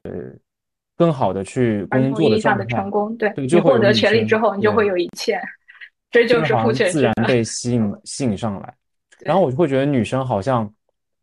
更多的承担对亲密关系的认知，错把了被爱当成亲密关系。就是我之前有在看《爱的艺术》嘛，然后我觉得它里面讲的就很多很很多都是。就是他们，他扉页讲到一段话，我觉得对我来说很醍醐灌顶。他就说，大多数人都认为爱情首先是自己能否被爱、被人爱，而不是自己有没有能力去爱他人的问题。所以我觉得，比如说很多女生会认为值得被人爱，就是所谓的赢得人心跟对异性有吸引力嘛。然后他们就会把自己装扮成好像这个社会对女性的要求和。更符合男生审美的样子，比如说会让自己变得很可爱，然后会让自己变得很幼态，所以我会觉得这个东西会很怪，然后会让大家觉得我好像得到男生的认可跟爱才是亲密关系的一个最终的最终的话题。嗯，对，就好像女生没有爱情或者女生没有家庭，她就不是一个成功的女人。对，我觉得这条叙事就很就很老旧。然后我甚至觉得说，嗯，我甚至觉得说，爱情的构建是不是只是给女性的一个构建出来一个所谓的童话故事呀？就是他会告诉女生说，你需要有爱情，你需要有一个呃人来爱你，然后啊，这个人还得是个男的，所以异性恋脚本对吧？你要有一个男人来爱你，然后去呵护你，然后这个脚本之后呢？之后是不是就是你要为他？嗯，你要结婚，你要生子，然后你要为他抚养下一代。嗯，那这条剧本是不是为了让女生更好的把你，让你从头脑上就愿意回归到家庭里？你自己给自己不断洗脑，说我要成为一个好母亲，我要成为一个很好妻子，然后不断去在家庭里去压迫自己所谓的无偿劳动也好，或者说照育小孩的这种工作也好。嗯，这这可能是从社会的这个机制运行来说，它是给女性这样一套脚本，是为了让。这个制度，这个繁衍的制度，来不断的更好的去完善下去，去运转。然后当你意识到这一点，你会觉得，嗯，那不就是被操纵了吗？就我会怀疑说，爱情的合理性，就是它，我我一方面我认为它可能就是你个体生物性的一些激素也好，或者产生的给你的一些，嗯，不用是不是幻觉吧，它会让你在生物的体验上会有一些上头的感觉。嗯，另一方面。就是可能从社会的这样的运行机制来好，它可能就是想让你回归到家庭里，然后去成为一个好母亲，然后履行自己母亲的职责，去抚养下一代。然后，嗯，那我觉得，就是当我意识到这些趣事的时候，我就会祛魅了吧？对爱情或者对浪漫，就就就就没有那么多的幻想了。就曾经可能作为一个少女，还会还会幻想一下自己另一半，但现在好像就。也没有那么多幻想，包括其实说自己是不是一个异性恋，我觉得好像可能百分之八九十的概率，大家大概率在生理层面上可能会被男性吸引，但好像自己在头脑或者就是就是我觉得爱是分性别的吗？我也会想这个问题。对啊，嗯，就是我觉得那如果真的就是你爱的人，她是一个女生呢，那也有那也是有可能的呀。所以我其实现在我觉得，我觉得性别和性取向好像有的时候在我看来就像。你用左右手一样，对，就是你的惯用手是哪一只手，但不代表你就是不代表它有对错之分或者是什么样子。我就很希望这个东西能变成一个流动的或者维度，就是在一个维度上的概念。对你也没有说是百分百的异性恋或者百分百的同性恋这个维度。嗯，这个是我自己，就是我特别嗯，可能对于这种非黑即白的这样一个定义，我觉得会持一个质疑的态度。还有就是对于爱情这条脚本的叙述，我也觉得它它可能只是某种故事，然后给你创造出来这套故事去达成社会啊或者这个群体的这种繁衍。嗯嗯，然后从生理层面上，可能嗯，对你的激素也会让你有这种我处于爱情中这种飘飘然的幻觉。所以好像就是太清醒的意识到了这些之后，就很难去嗯陷入到一段特别。亲密的关系中，而且就像你说的，爱其实不只是站在那里等待被爱，爱其实是需要有能力和勇气的。嗯，对，嗯，就是你付出爱，然后你不怕被伤害，同时，其实你就我觉得构建亲密关系真的是一个，嗯嗯，真的需要很大的这种能力吧，就是不断的沟通啊，然后去，嗯，把自己的一部分去敞开，然后可能需要摒弃掉一部分的自我。然后我理解中比较好的亲密关系，可能是你能透过这个人看到更大的世界，然后你们两个人可能作为两个人的群体，然后可以去彼此更好的成长。对，这是我理解中的比较好的亲密关系。但是，嗯，可能并没有遇到。对我觉得这也不是说单人舞就是我自己准备好了就可以开启了。嗯嗯，是，所以这就是我没有。进入到亲密关系的原因，然后我觉得其实我也会蛮好奇，说，比如说我作为一个女性主义者，啊，那我真的进入到一段嗯关系也好，或者 date 阶段也好，我的一些观念和我在这个事情中的体验，它会不会有一些冲突？比如说就所谓的，嗯，可能对于一些男生的，比如说付账啊，就是这种 AA 啊，或者还是怎么样，男生请客，就是这种很。很细碎的这种细节的东西，我觉得可能这些也是可以被纳入到女性主义的话题中去讨论的。但是当我真的处于那段关系中的时候，我的想法是什么样的，或者我的体验和我的思考是什么样子的？嗯，我觉得这个是我比较好奇的点。嗯，是的，我觉得你的形容还挺可爱的，就是单人舞跟双人舞，就感觉两个人会有彼此的步伐，然后你们可能一开始会有很错配的情况，然后可能。调整，然后才能跳完一整支比较好的舞。这个舞可能也会有结束的时刻，有谢幕的时刻。对，嗯。其实我会觉得，呃，关于女性主义者，就是了解女性主义者之后，然后对亲密关系的有了哪一些想象跟改变，我会觉得我还发现一个现象，就是可能之前的叙述都是一些。呃，传统的故事脚本，男强女弱或者一些坠落式的浪漫爱，但好像近几年来有一个现象是出现了很多单改剧，然后好像变成了在传统意义上，好像现在女性更更喜欢看好像两个男生，并且这两个男生不是传统意义上的一些很糙的男人，而是一些很精致的男生的有一些浪漫的情愫。但我感觉好像在大众文化上，这是一种针对女性这个群体所产生的一些衍生出来的一些文化产品。但我会会在想，单改剧本质上会改变女生对于爱情或者恋爱关系的一种想象跟模式吗？就是一方面，我会觉得好像两个男生确实承载了之前那些恋爱脚本当中所不具有的一些故事主题，比如说男生是。温柔的，然后他们是有自己的身材管理跟相貌管理的，然后他们也能够体会到男生的形象。但我在想，男生也不会正常的人也不会去 看单改剧啊，就这个东西出来，好像只是满足女性对于他们理想中爱情的对对模样，对，就觉得还蛮怪的。我在想，单拐剧有没有可能直播是把主角性别变成男性的 另一种言情剧呢？就是其实底层的这种逻辑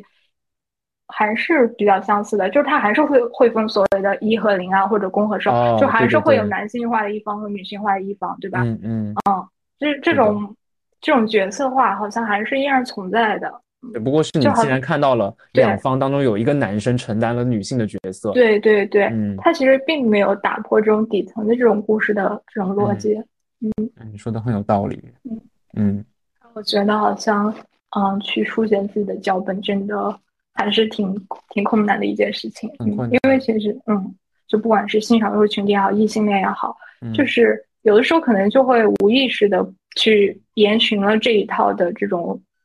故事或者这一套剧本，对，会把这些，就是我们可能不断不断灌输给自己的这种想法，然后就觉得啊，这些东西就理所当然的，然后你甚至都不需要去思考它。嗯。嗯，然后嗯对，就包括像我最近不是在看那个《再见爱人》嘛，然后我就会觉得里面的女嘉宾都很清醒，然后他们表现，他们其实非常知道自己这段婚姻当中出现了怎么样的问题，但是我觉得就是。包括在听了那个随机波动去聊这一期节目，会觉得女生真的很很难。比如说，他们在一段关系当中选择离开，也是需要理由的，不能轻易的选择离开一个男人，而不像男人一样可以出轨，然后可以很轻易的在道德感在道德感很低的情况下去做出这些越轨的行为。但对于女生来说，非常的难，因为他们道德感是非常强的。然后包括像我觉得里面有一对嘉宾是王睡。叫睡水跟王硕嘛，然后你就会觉得那个女生她很像被大众意义上所看出来是一种发疯女人的状态，就她的情绪经常溃堤跟崩溃，但是你会发现她的声音完全不没有被那个男生所听见，那个男生好像就把她当成了自己的宠物，就是说我需要情绪抚慰的时会时候我来摸摸你，然后觉得很好玩，我们一起玩呀。当你当你生病了你不舒服的时候，我就选择离开，你自己就。好好待在那，自己的痊愈就好了。所以我会觉得，在恋爱关系当中，真的很难去，就是女性这一方已经开始觉醒，但她们的声音真的很难被男生所听到，跟所所认识到。包括像那些男生在知道自己有问题之后，竟然也会公开的表达说自己不想做出改变，是因为觉得自己现在做的都是为女方好。然后我就觉觉觉得那一刻还蛮那个。不可理喻跟孤独的，然后就突然想到之前看《始于极限》的时候，上野就有就有讲到他年轻的时候有也有恋爱过嘛，然后他觉得那个状态，他觉得大家都应该去体验，因为那个因为两个人在从陌生走向破冰，再结成一个很亲密的关系当中，是一件很奇妙的过程，就是你们两个有美妙的体验，也有不好的体验，也有对爱情的幻灭。但是他会觉得说，因为他体验过这些感觉之后，才知道世界上没有另没有任何一个人能够成为自己的依靠跟附属，他才能够去体会到、认知到了这一点之后，那个畅快淋漓的孤独感。所以我觉得这一刻也可能是，虽然我现在还是非常渴望亲密关系跟渴望爱的一个人，我承认这一点，但是我觉得我。我应该去勇敢的去体会，然后去体会这种幻灭，去体会这种粉红泡泡，然后说不定等我年龄和阅历达到一定的累积之后，我也能够真正开始坦然的去面对，我好像没办法跟任何一个人，或者有可能跟一个人化成一个完整的同心圆，然后又或者可能是我能够很坦然的接受到，哦，原来孤独才是人生的常态，然后我也。能够很享受这件事情，对，我觉得是蛮好的。就是我觉得可能，嗯，其实我也我刚才也有说到我对亲密关系或者说我理想中亲密关系的看法，对，嗯，就是我觉得它一定是一个很好的体验，嗯，只不过大部分的关系或者恋爱关系，它可能都远远达不到说所谓的亲密关系，所以他可能只是在遵循一定的脚本，或者说有没有真的心与心的交流，或者更深层次的这种。思想啊，或者心灵的这种碰撞，我不太清楚啊，因为我自己是没有这种 体验的。嗯，但是我觉得有这样一个体验，应该是会蛮奇妙的。就是我想说，其实它就是放下一部分自我，然后去透过另一个个体去看到这个世界。对，嗯，就是感觉，因为进入亲密关系之后，之后可能不会有任何一段关系能够像亲密关系这样给你时时刻刻的把反馈砸到你的身上，跟的。体验上之后，你会知道哦，原来我是一个这样的人。对我觉得这种感觉还挺奇妙，就是会让你认知到一个很全新的自己。嗯，但我同时又很好奇，说难道亲密关系仅仅是爱情吗？就是或者说以爱情为主吗？因为我自己理想，就或者说我自己目前状态，我觉得我的情感是有人可以拖得住的，比如说我的家人，或者说我的朋友，我是。嗯，我的情感需求是可以达到满足的。可能我自己对于情感的需求没有那么高，所以我日常的情感需求，我的朋友、我的家人是可以接得住的，或者说我们有可以更深层次的交流。嗯，对，以至于说我对所谓爱情的需求好像没有那么高，同时我对亲密关系的要求又很高。啊，就是我很高的要求，但是很低的需求的情况下，我就觉得，嗯，就是在一个人就很好，就是一个很平衡的状态。对，嗯，那你这个状态还挺好的耶，就是感觉就是很自洽，也很合理，然后也觉得这是一个有会锦上添花，没有也没有关系的状态。对，我觉得可能遇到一个，嗯，彼此都愿意构建一段关系的人，是需要一定的信用，就是大家都有能力去爱，然后也都有意愿去爱，也都有勇气去 踏出这一步，不怕伤害去爱，是挺难得的。嗯嗯，好的，那我们就聊到亲密关系之后，可能。除了除了对亲密关系踏入之前的一些憧憬之外，我还想继续跟 M 聊聊，比如说你对婚姻的想法跟对生育的一个看法。就你刚刚也想聊到这一块儿，就是我会有一个预设，就是很想问你，你会在过年的时候被催婚，或者跟父母聊到有关于结婚的年龄或者生育的一些话题吗？嗯，会有，就是我妈还是会比较，就是会会会催促我谈恋爱，对，嗯然后她可能理想中就会觉得说啊，女孩子要三十岁之前什么结婚生孩子这样，她有这种一套脚本吧。但是我自己就反而没有，我甚至呃，我之前是觉得说婚姻只是合法给小孩上户口的一个工具而已，对，但现在其实也没没必要了。对我觉得婚姻它其实它是一个法律制度。嗯，对，它的作用不是维系爱情或者是维系感情，它的作用是，呃，维系财财产。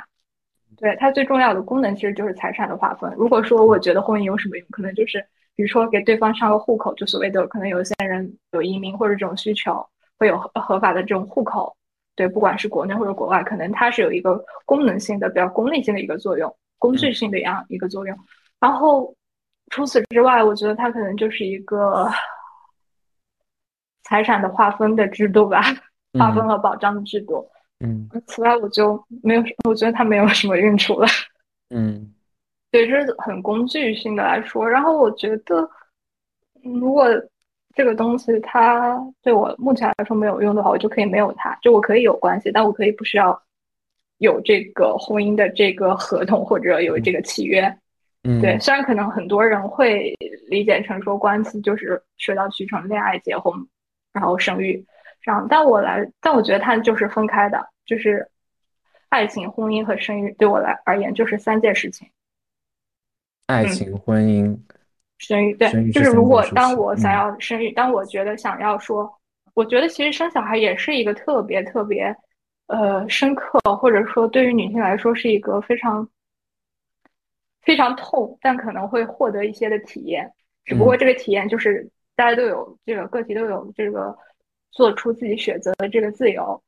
对，嗯，但是我确实觉得可能没有什么比生育这个呃事情，或者说比抚养一个小孩所带来的这个体验或者连接更深吧。对我觉得可能人与人之间最深的连接就是就是母亲和孩子之间的连接。嗯，所以对于你个体而言，你并不是一个恐婚恐育的人。嗯，就是我可以选择不结婚啊。就是我觉得婚姻对我来说没有什么作用。如果没有什么功能性的作用的话，它对我来说就不是一个要选择的东西。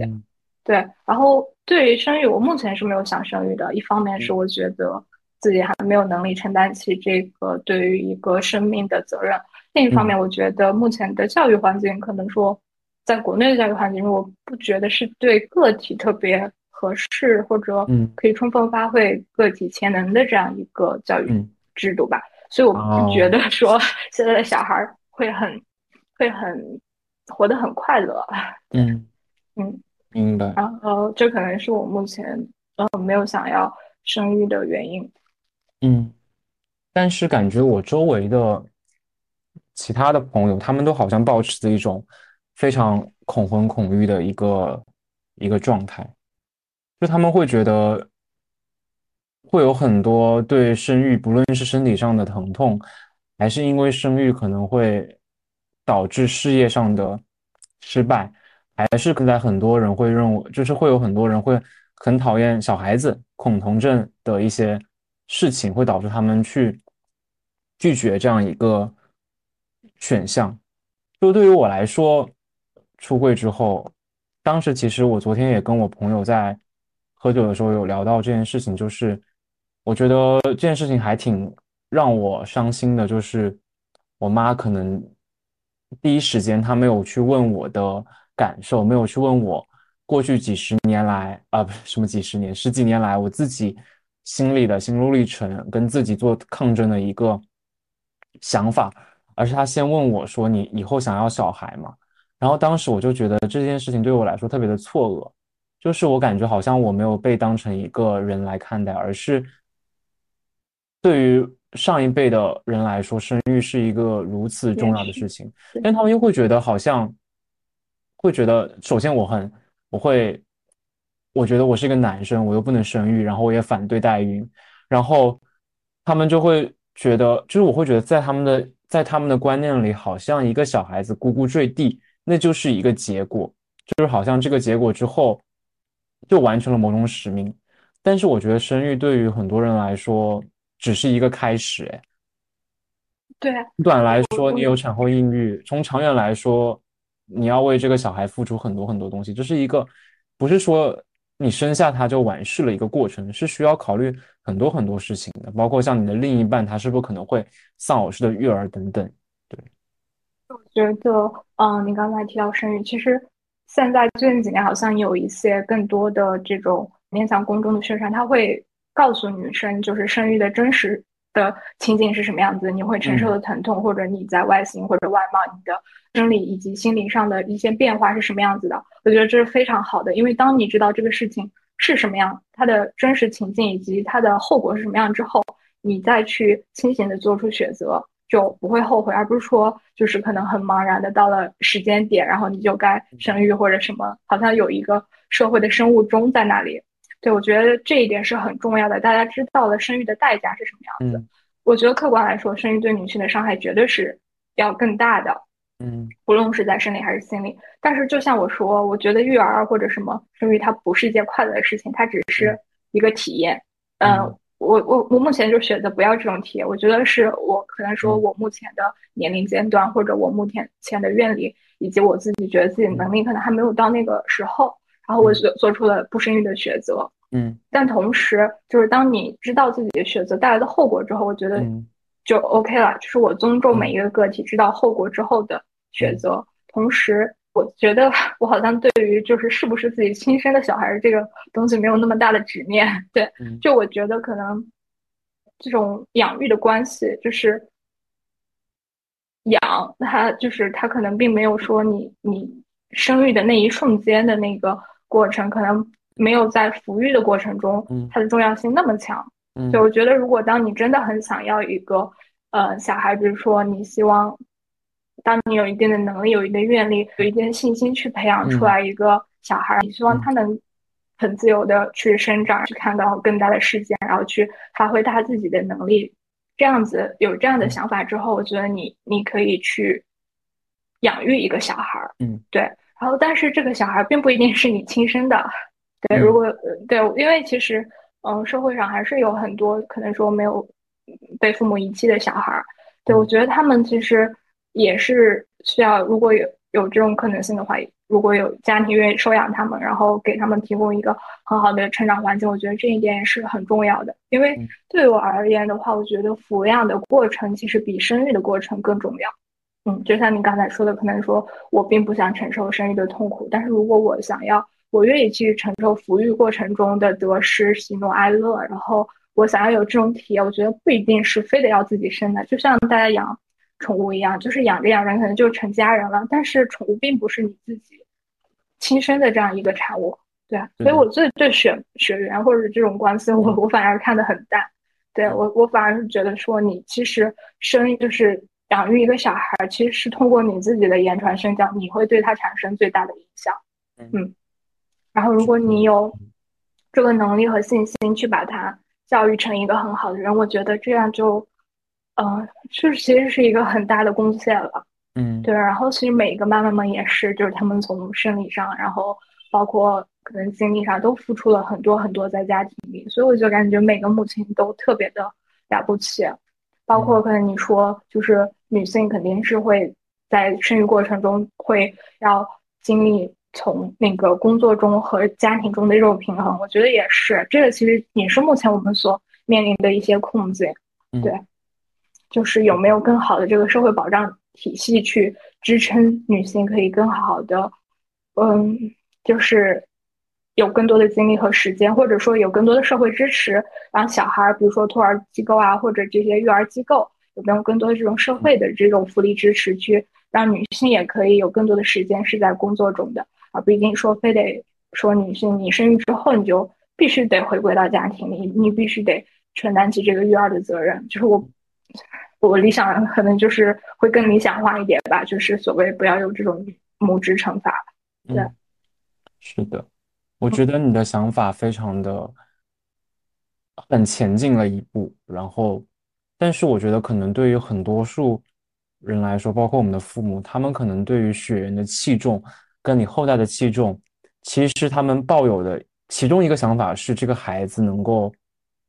在你老的时候帮你养老，然后其实我后面想这件事情，不就是我们现在还是一个强者逻辑的社会？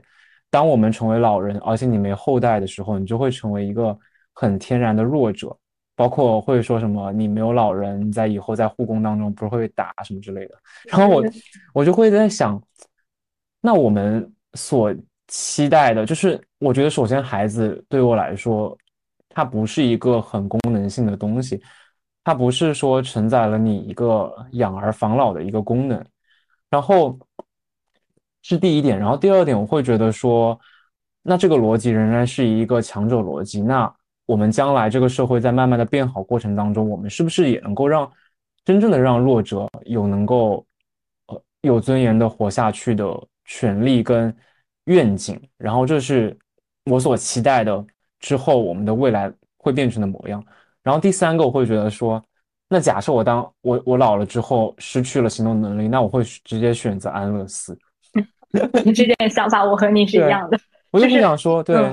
我不要再放弃了年轻的时候去抚养后代的这样一份责任，但是你同时得到了很多的时间和自由，你可能会在个人成长方面有更多的投入，但同时你就是我觉得也会承担自己。老年可能啊孤零零的，好像一个人怎么样？我愿意承担这种后果，然后我知道这个后果之后，我再去做出这种选择，我觉得就是 OK 的。对，甚至就像你说的，可能嗯，就觉得真的到了那个时候，就是没有行动能力之后，就我觉得安乐死 也不失为一种合法的方式啊，就是很好的方式。对，就是甚至我就我理想中我死去的方式，就是把我身上能捐的就捐了，然后嗯，然后就还能用的就就嗯给其他需要的人吧，然后就直接。一把火烧掉呗，然后可以埋在土里，然后可以泡到河里，就是和世界融为一体啊。嗯，因为我觉得好像很多人会特别贪恋，就是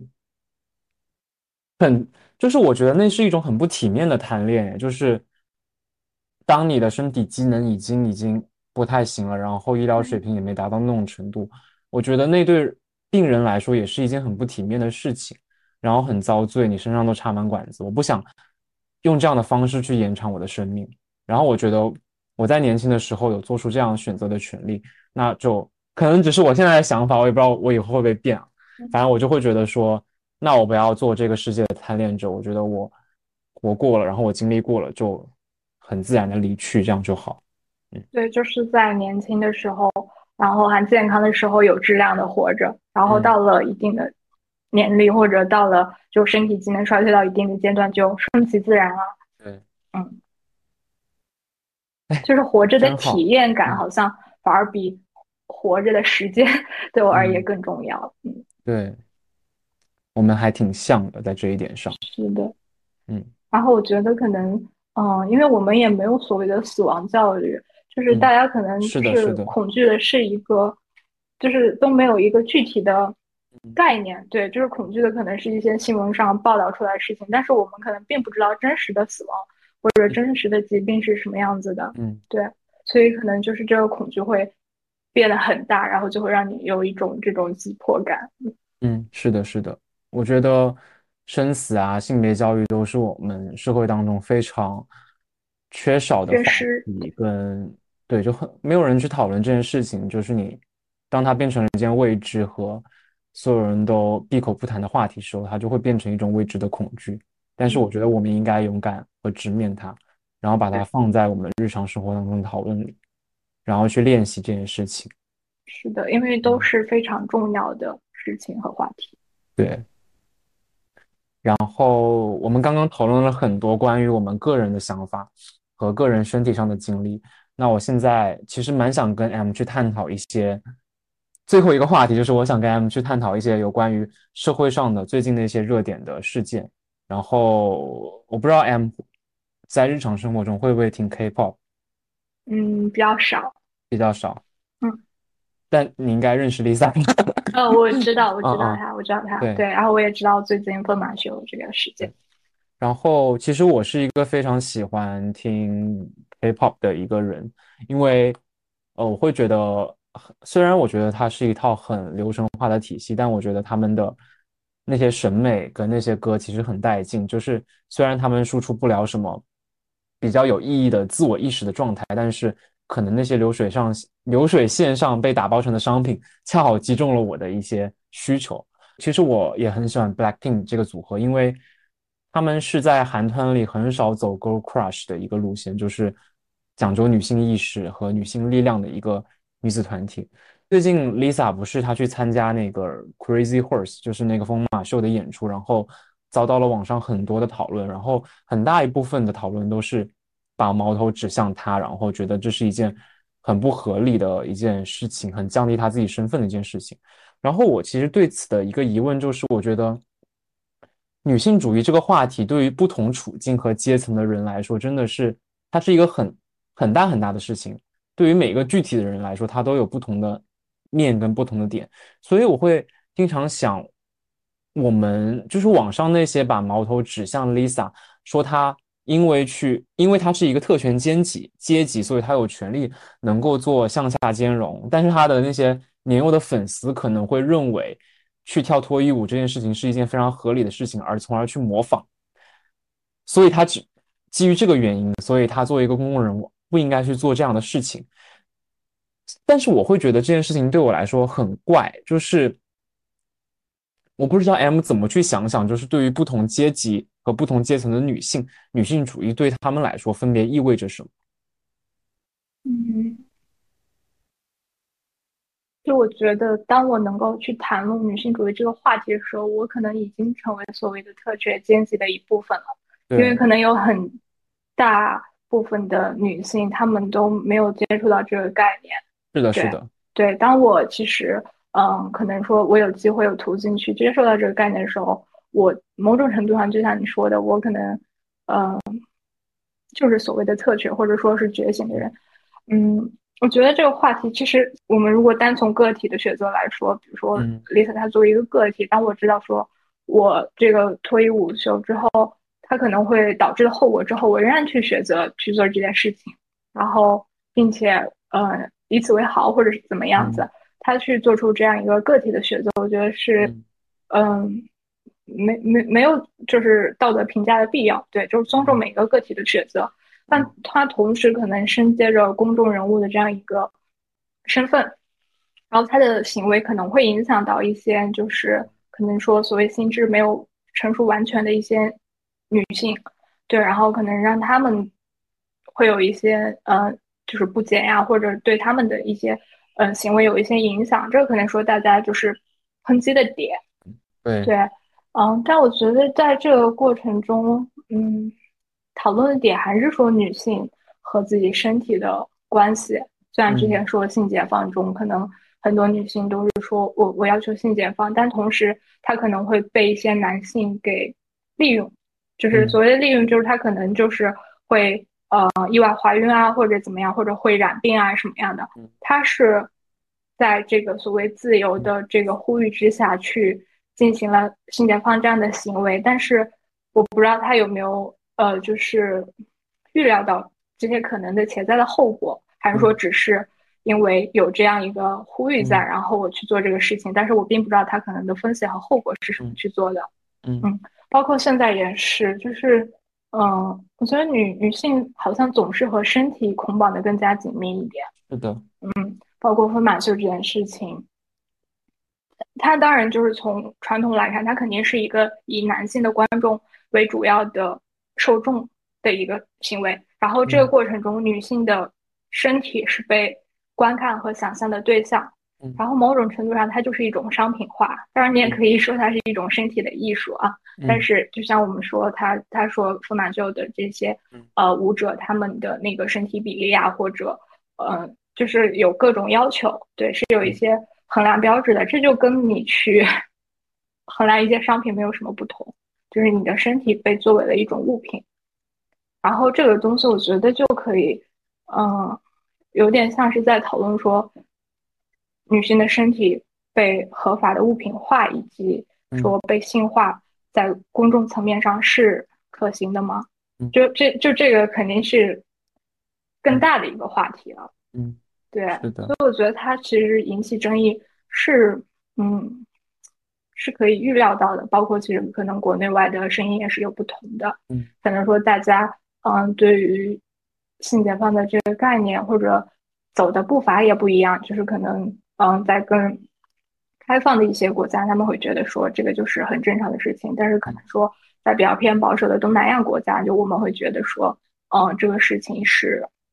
不太就所谓的不太得体，或者就还是会有另一套的嗯。思考逻辑，嗯，对，所以我觉得很难去这样就是单方面的就是给这个事情下一个定性，对对。但是可能于我个人而言，就是我昨天晚上跟我的朋友去听了陈静飞的音乐会嘛，然后我觉得陈静飞是我近几年非常喜欢的一位歌手，因为不知道 M 有没有听过他的歌？我听过，嗯嗯，我觉得他歌里去描，就是他昨天晚上在唱歌的时候说了一段话，他说，呃，自我牺牲的时代已经过去了，我希望大家都不要去扮演其他人，要让自己在在自己的心里去绽放，然后。他说：“性感是一种非常可爱的状态，所以我会突然想到 Lisa 去跳，就是我站在 Lisa 的角度，我会认为她去跳这些疯马秀的脱衣舞，本质上他会认为这是一种他掌控了自己身体的一种一种方式，然后他会认，就是我会认为这是一件特别美的方式。当你很自信的展露自己的身体，然后它变成了一种艺术，而不是。”就即使他有，他可能在一部分人看来是被男男生凝视的，但他就是要去做这件事情，而去打破，好像我做脱衣舞就是只能被男生凝视的这样一种想象。对，但是就是说我长露肉体，但是就是和你无关，我只是想尽情的绽放我自己。对，对，对，是的，但是确实这件事情很难去。把它放在一个很客观的角度去说，因为毕竟，可能我也不是很了解 Crazy Horse 这样一个产业，它最初的一个状态，跟它一些比较不好的过去。然后，包括我还想到一件事情，就是我听韩团嘛，有两个成媒很成功的团体，一个就是 Blackpink 男子组合，还有一个就是 BTS 防弹少年团。然后你会发现。防弹少年团这样一个男性组合去闯美，他们的方式是去联合国演讲，然后去发表做很多公益的组织的节目。但是 Blackpink 他们去闯美，Lisa 去跳 Crazy Horse，然后 Jennie 另一个组织成员去演了一个美剧，然后那个美剧也是去形容一个类似于美式高中的一个生活状态，然后可能里面也讲到了一些很多关于性的描述，关于。高中生一些爱情的懵懂的描述，所以你会觉得，即使亚洲人通过 K-pop 这个文化媒介去进入到一个所谓更主流的话语体系当中，还是更符合了欧美人对于亚洲人的想象。比如说，女生的想象是一个怎样的状态，男生的想象是一个怎样的状态。你可能想象 BTS 那些男生会像 Lisa 一样去跳 Magic Mike 吧，就露肉什么之类的。是的。就是性别互换一下，好像同样的事情，嗯，就要么不会发生，或者就是也也也是很难去 想象的一件事情。对，所以我觉得这件事情来说，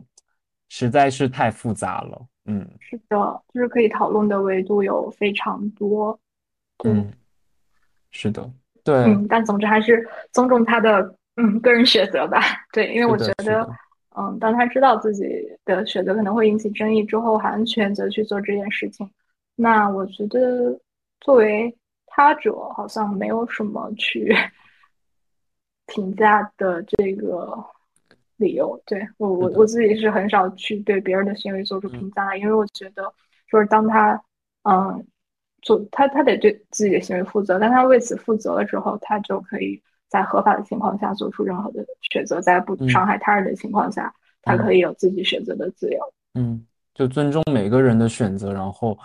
每个人的选择背后引发的争论，其实也是一个很好的现象，至少能够让这件事情在公共领域上被讨论，然后听到各种不同的声音，你也会对自己的想法或者自己的看法有所矫正，或者对这个世界有些体察。对，可以有更全面的一个维度去看待这件事。是的，那我们今天就停在这。我觉得是一个非常充实的一个周日的下午。对，真的是聊了很多关于女性主义以及个体的这种体感的这种个人经验的事情。谢谢 M，谢谢三，谢谢三的邀请。哎，好开心哦。